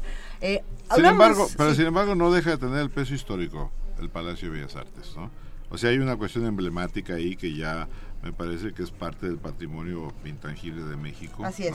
Bueno, y es bastante este, tangible, ¿eh? Sí, es bueno, un amor, es, un amor. No, pero en cuanto a, lo emblemático, ¿no? Lo histórico, entonces eso no deja de tener un peso. Y, la, y digo, la sala de que es una absoluta maravilla, para empezar, es pues, una sala joven, ¿no? no tiene todavía ese peso histórico. Sin embargo, en la UNAM eh, es, el tabernáculo de la cultura, digo, y la sala de y no hay, no hay cuestionamiento al respecto, ¿no? Cuéntenos, a ver, ¿cómo funciona la Facultad de Música? Uy, pues fíjate que, eh, o sea, le estaba comentando, estaba comentando que la Facultad de Música tiene apenas un año y tres meses, o algo, sí, año y dos meses, tres meses, va para tres meses, de, volver a ser facultad, había sido Escuela Nacional de Música, y, el maestro Viesca, que es el director actual, ha hecho un liderazgo pues, muy eficiente en todo ese proceso de actualización, de, poner al día las cosas, de, de, implementar los mecanismos y las posibilidades para que, vamos a decir, la productividad académica se eleve en, en cantidad y en calidad. Y todo eso ha propiciado que que el Consejo Universitario, después de los procesos normales de los filtros que se tienen que pasar, de verificación de programas de estudio o de producción académica, etcétera, del 5 de diciembre del año 2013, de 14, perdón, eh, autorizó que, que pasara a ser facultad. Entonces, cuando eso sucedió, eh, yo le propuse al Consejo Técnico de la facultad, del entonces recién este, convertida en facultad, que se le pusiera a la orquesta el nombre del fundador de la facultad, un compositor tlaxcalteca, virtualmente desconocido, Estanislao Mejía, que en 1929 fundó entonces la Facultad de Música. Después se, se, convirtió en, en, Escuela Nacional de Música y ahora regresó y ha tenido una producción yo creo que muy interesante y, y pues de grandes beneficios en general para la sociedad. En el caso de, de, la Facultad de Música ahora pues tiene unos retos mayúsculos por, por, lo, que, por lo que significa el reto de primero estar respondiendo a esa dimensión ya como facultad. ¿no? Eh, yo, yo les digo a los muchachos siempre, ustedes deben de pensar que están estudiando música como si fueran estudiantes de medicina ¿no? o ingenieros, ¿no? Es decir, eh, eh, están estudiando medicina y entonces se supone que ya se titulan como médicos y, y, no deben confundir el pulmón con el riñón y me explico cosas a, a, la hora de una operación, ¿no? Y, y, y, entonces yo creo que aquí es muy importante esto y a mí me da una pues una gran alegría que hemos estado aportando ahí la experiencia y demás y la facultad ha ido mejorando muchísimo en, en, en todos los sentidos al grado tal que bueno la orquesta creo que es ahorita lo más así representativo de la facultad hacia el exterior. Eh, el, el, histórico concierto de Berlín y el que vamos a tener en septiembre otra vez. Y espero que mañana pues la gente esté toda contenta con esta presentación en Bellas Artes. Los muchachos están dando todo y cuando estuvimos en Berlín les dije, tocaban mejor de lo que pueden tocar. y ahora están tocando un nivel altísimo, me da mucha emoción eso. Uh, nosotros ah, somos muy eclécticos a la hora de poner música en este programa, sí. tenemos que contar, hay, hay, de todo, es variado, es exótico y curioso. Mira, voy a regalar aquí tres discos de mi autoría, este claro, aprovechando el viaje. ya que andabas por ahí. Eh, para, para el repertorio de la estación, ¿no? Entonces aquí, aquí tienen ustedes son testigos, pues, Aquí están. De, las obras. Tenemos La siesta del fauno, Sergio Cárdenas dirige música de Debussy, Grieg, eh, de Sergio Cárdenas, Grieg y Prokofiev. Y ah, Las acrobacias de tus sentimientos, obras musicales de Sergio Cárdenas. Ay, qué bonito. Yo quiero, quiero que pongamos las acrobacias de tus sentimientos. Me parece, me parece un título. Está, a ver. Estos los, los vamos a regalar por Facebook y por Twitter. No, son para nosotros. Sí, es para la estación de radio. Es para la estación, claro, eso Sí, sí, dijo. para la estación de radio. Lo lamentamos, Para queridos que radioescuchas. repertorio, Pero lo pueden transmitir, digo. No, bueno, lo oirán. A ver, a lo ¿Sabe que, yo- que esto de los monólogos es una grabación del año 2004? Hace ya 16 años, eh, con un grupo de jóvenes de la Academia de Verano de Pommersfeld en Alemania, donde yo estaba dirigiendo por ya bastantes años. Y, y a, a la que han ido estudiantes de la Facultad de Música desde entonces, cada, cada verano. Y es una pieza para 13 instrumentalistas. Esta de las acrobacias de tus sentimientos. Y entonces, este, pues cuando, cuando ya se anunció que se iba a tocar eso, ya con, con toda la orquesta eran 70 músicos, hubo pleitos porque todos querían tocar, como son seis- 13 solistas, entonces los pleitos ahí a, a punto de los trancazos, pues porque querían todos ser partícipes de, de esta ejecución que también fue estreno mundial, ¿no? Entonces, este, la, la ejecución como estreno mundial pues fue muy exitosa, para mi fortuna, y aquí en México ya se ha presentado en el Festival Huiza de, de Jerez, en, en En Zacatecas, Zacatecas. ¿no? Y, y es, son las únicas presentaciones que se Ya ves que la música mexicana en México no, no es que sea muy favorecida. O sea, si aquí este, la gente presenta nada más Star Wars y eso, entonces eh, todo el mundo está feliz y contento. Pero yo creo que hay, hay, hay, un, hay una bronca, una bronca gigantesca ética, ¿no? Es decir, no puede ser que estemos aquí tratando de impulsar el desarrollo del país y no pongamos atención a nuestro capital. Claro. Al capital mexicano, pues, como tal. Eso es de las cosas que más me entusiasman y me pone eufórico el concierto de mañana. O sea, los que estamos ahí, todos los muchachos mexicanos, todos los, los solistas formados en la Facultad de Música, bueno, eso es un hecho sin precedente en la historia de México. Y él lo hace la UNAM. A ver, dicen que está muy bien que, que vayan a tocar al Palacio de Bellas Artes, Sí. que cuando en la sala Nesa. Ah, pues acabamos de estar, ya lo acaba de mencionar Paulo. Así es. Tocamos en, en octubre dos uh, magníficas presentaciones del Requiem de Verdi. Y luego en diciembre hicimos El Mesías, ¿no?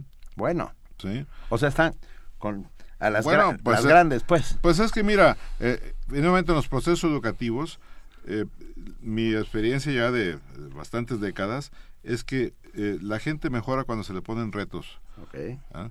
Y, y ahí está comprobado, o sea, los muchachos ante retos, o sea, la nueva sinfonía es de lo más complicado de tocar.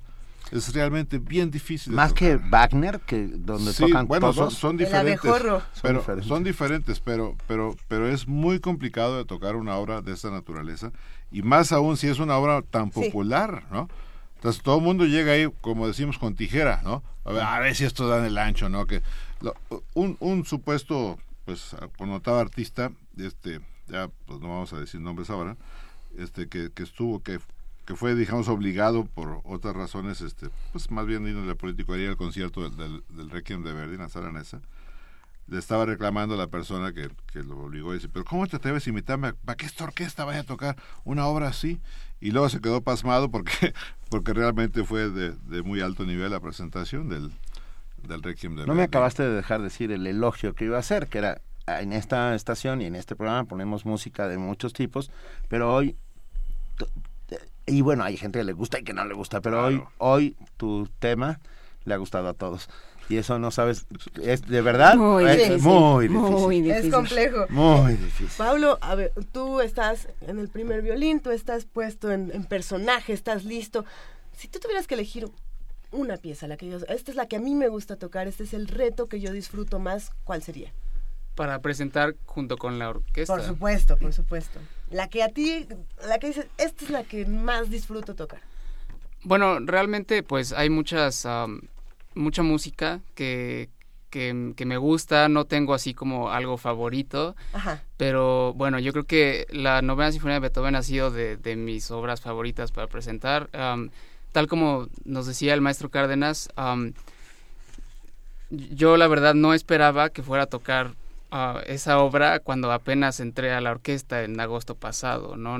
Yo tenía pues expectativas de aprender y divertirme tocando en la orquesta, no, no sabía a qué me estaba metiendo.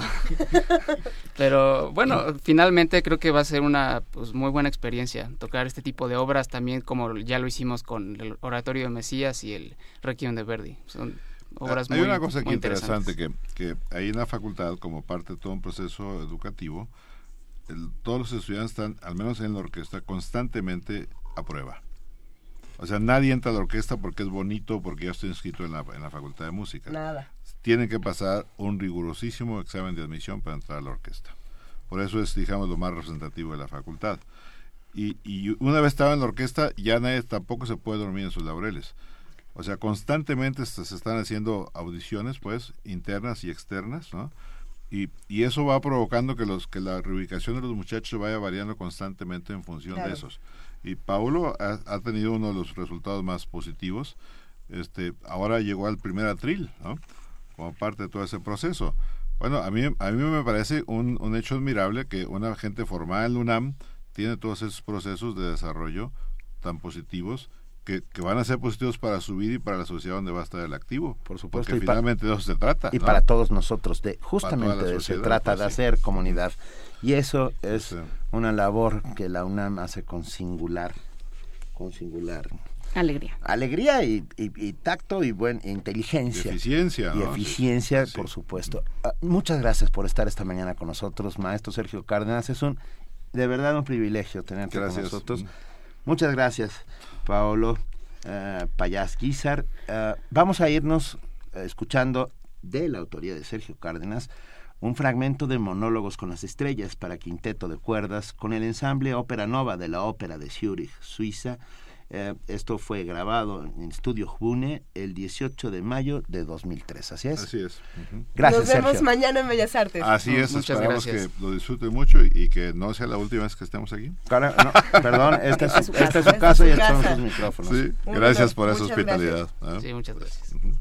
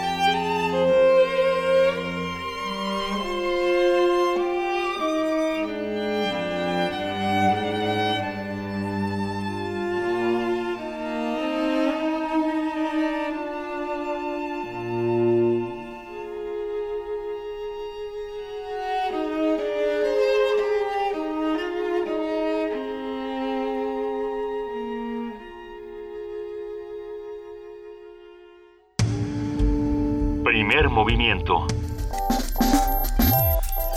Escucha la vida con otro sentido.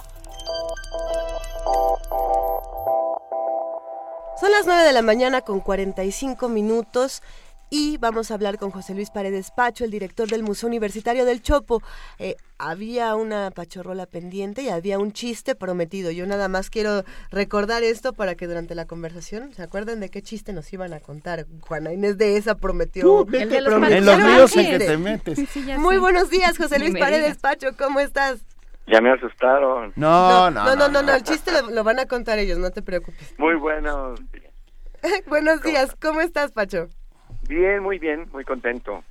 Este, de entrada también por lo que les voy a, contar, que el próximo domingo en la, en la Feria del Libro en el Palacio de Minería, a las 5 de la tarde en, en la capilla, vamos a presentar el libro Tiempo Transcurrido, Crónicas Imaginarias de, Juan Villoro. Quienes ya lo hayan leído se van a extrañar porque es un libro publicado en el 86.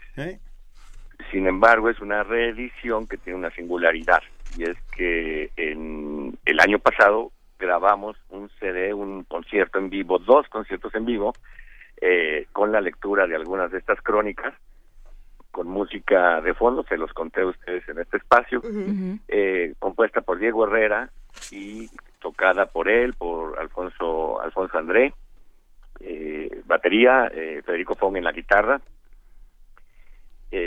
este, y, y bueno, ellos dos de, como todos sabemos, de, de los caifanes, y eh, con las lecturas de, de, Juan. Y ya salió el disco. Entonces esta reedición del fondo se reedita se sale ya a la luz con el, el CD incluido de este concierto que fue un experimento bastante interesante.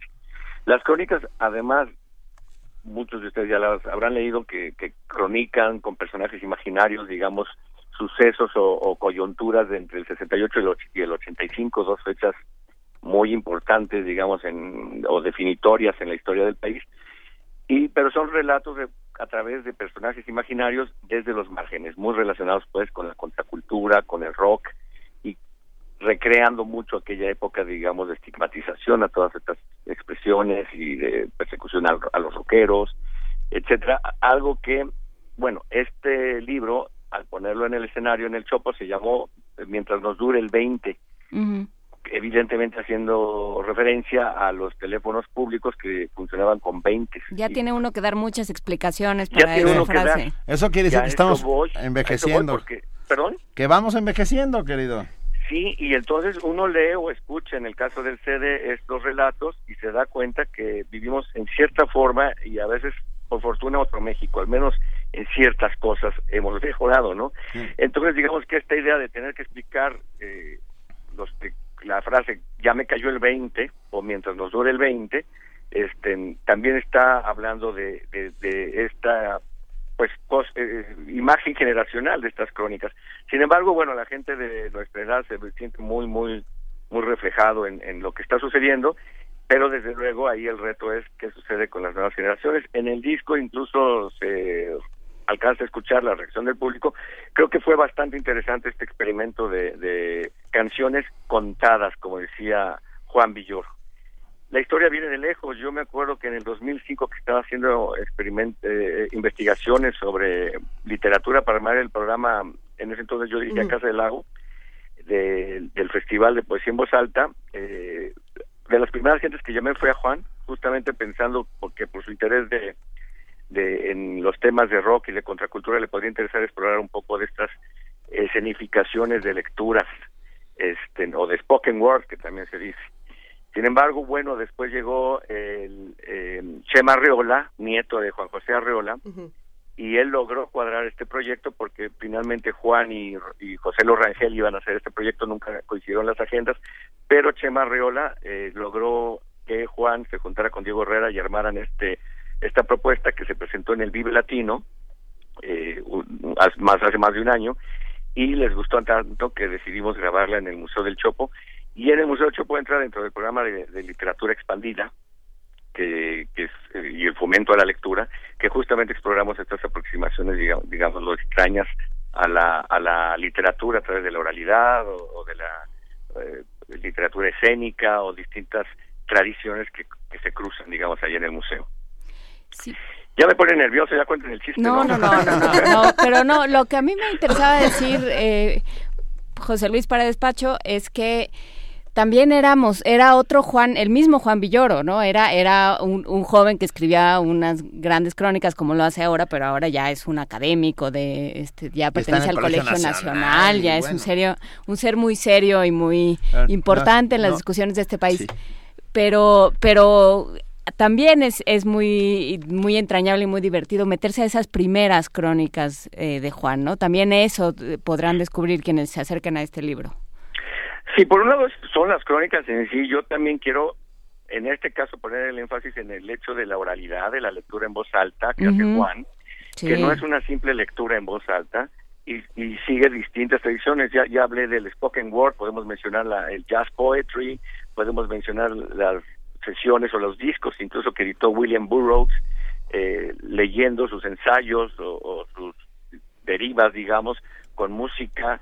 Incluso yo he intentado desde el 2005 tratar de reflexionar en torno a probables poéticas alrededor de estas tradiciones. Entonces habría que escuchar el disco ver cómo funciona la voz de, Juan en relación a la música y como me lo imaginé en el 2005 es todo un rockstar, ¿no? Es todo un frontman, tiene ese carisma y esa energía de invocar las reacciones del público y como yo le hacía la broma a él, esto es tu oportunidad de ser rockstar sin sin tener que aprender a cantar, digámoslo así, ¿no? Este y bueno, funcionó muy bien. Esa es la parte, digamos, singular o, o insólita de esta propuesta, ¿no? Venga, pues nos gusta.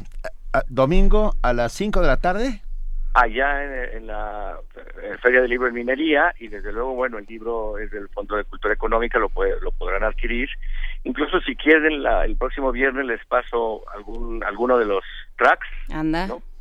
Este... Pero va a ser mejor que eso, porque sabes que vamos a estar ahí Juan Inés de esa y yo transmitiendo el próximo domingo Parvadas de Papel, y yo me voy a robar un micrófono de la cabina y voy a entrar subrepticiamente a la capilla mientras ustedes hablan. Me encanta. Ahora, ojo, va a ser una presentación donde va a estar Juan, va a estar eh, José Lo Rangel de Café Tacuba. Es decir, va a estar llenísimo. o sea, ¿no me van a dejar entrar? O sea, no, a donde voy es que no va a ser un show, no va a haber una sesión de equivalente a lo que está grabado. Se va a presentar el disco y la grabación ah. con comentarios de Diego Herrera, Juan, José Lo y yo. Este, modera, eh, va a moderar Adriana Romero y no no sé si ahí va a haber tiempo de poner algún fragmento para escuchar. No, no, si no, nada más me meto, los, los veo y yo y, O sea, lo que queremos es Lo cuento. Pero sí, de todas maneras, mándanos el track. Tú, no, no, y el no. próximo viernes, con más tiempo, programamos que salgan unos ocho minutos, una un track de ocho minutos, nueve minutos, digamos. Nos Si es que da tiempo ahí con ustedes. Bueno, tenemos una pachorrola. La Pachorrola es de una cantante francesa que me fascina, se llama Camille. este, la rola es Canard Sabas. Eh, y ahí yo pues, les sugiero que pongan atención en el water drumming o liquindi, que es eh, música de los pigmeos, digamos, así como los bebés. El primer tambor, se dice a veces, es el del bebé en, bañándose, golpeando el agua. Entonces, esta percusión sobre el agua, que es una tradición pigmea, ella la introduce en una balada francesa deliciosa. Qué, Escuchemos no. A ver, a ver. Venga, Venga. Canarzo, patos salvajes. El próximo viernes, bueno, en 15 días les pongo un auténtico de los pigmeos, un track para establecer el diálogo. Venga, muchas promesas. Un abrazote, Pacho. Gracias, Pacho. Abrazo grande. Hasta luego. Chao. Chao.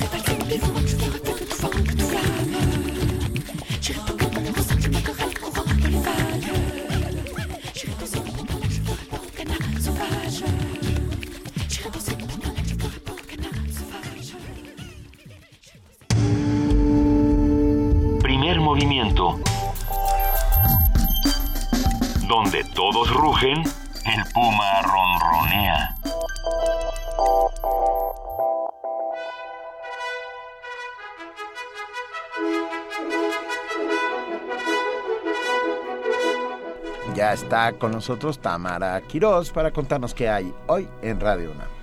Hola, muy buen día a todos. Buenos días, Tamara. Muy buen día. Hoy en Radio UNAM les invitamos a sintonizar el 860 de AM Ya está el aire Temas de nuestra historia, conducido por la doctora Patricia Galeana. A las 12 pueden escuchar Los bienes terrenales. A las 5 de la tarde disfruten del cine y la crítica con Carlos Monsiváis seguido del radiodrama Amorosos Fantasmas de Paco Ignacio II, bajo la producción de Dora Guzmán a las 6 de la tarde.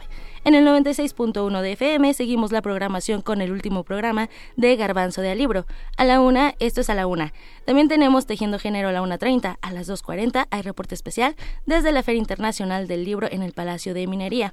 Por cierto, no pueden perderse el, la transmisión especial desde el Palacio de Minería el equipo de Radio UNAM estará en la cabina de transmisión junto a la escalinata principal. Esto es a las 4 de la tarde y hasta las 7. Conducen Luis Flores y Luisa Iglesias. Viernes de Luises. Así es, bajo la producción de Miguel Alvarado. Los esperamos también en Adolfo Prieto 133, Colonia del Valle, en la sala Julián Carrillo, porque hoy es viernes de intersecciones y podemos escuchar a Bronson Orquesta, que nos van a alegrar la noche con su música indie rock en punto de las 9 y al terminar, resistencia modulada a las 10 de la noche. Consulte nuestra página www.radionam.unam.mx. Estamos en Facebook, Twitter, Instagram también. Que tengan muy buen día. Muy buen fin de semana. Igualmente. Gracias. Ah, ya casi nos vamos. No, ya nos vamos. Eh, gracias. Muchas gracias a todos ustedes. El lunes es el Día Internacional de la Lengua Materna. Así el 21. es que Ajá. vamos, a vamos, a, vamos a celebrarla, vamos a discutirla y vamos a, tener una mesa al respecto. Estaba escuchando hoy una, una nota de que en Bangladesh hubo una serie de, de mártires por la lengua materna, una serie de chavos que murieron porque dijeron, esta es nuestra lengua y eso es lo que tenemos que hablar. Vamos a, a buscar la nota, la vamos a poner en redes sociales, porque este, este derecho a hablar con las palabras que uno se sabe debe ser de todos. Ya es tardísimo, vámonos. Ya, ya nos Bueno, ya les comentaremos el lunes. Eh, cosas horribles. Nos escuchamos a las 4 de la tarde en Parvadas de Papel. Gracias a todos. Gracias a todos los que hicieron posible el programa. Murió Harper Lee. Lean eh, Matar a un ruiseñor este fin de semana porque murió Harper Lee a los 89 años. Y el libro más comprado de la FIL es... Adiós. Gracias Juana Inés de esa, gracias, querida Luisa Iglesias, gracias a todos los que hacen posible, gracias a ustedes que están ahí haciendo comunidad con nosotros, de verdad, gracias. Muy buen día, nos escuchamos el lunes de 7 a 10 de la mañana. Esto es Primer Movimiento. El mundo desde la universidad.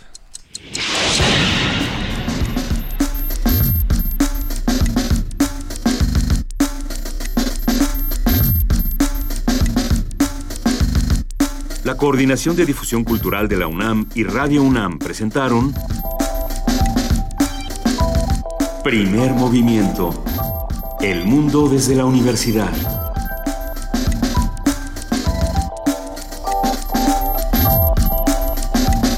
Operación técnica, Arturo González. Información, Antonio Quijano, Amalia Fernández, Miriam Trejo, Dulce García, Cindy Pérez Ramírez, Cristina Godínez, Abraham Menchaca y Vania Nuche. Producción, Silvia Cruz Jiménez, Frida Saldívar, Paco Ángeles y Tamara Quirós.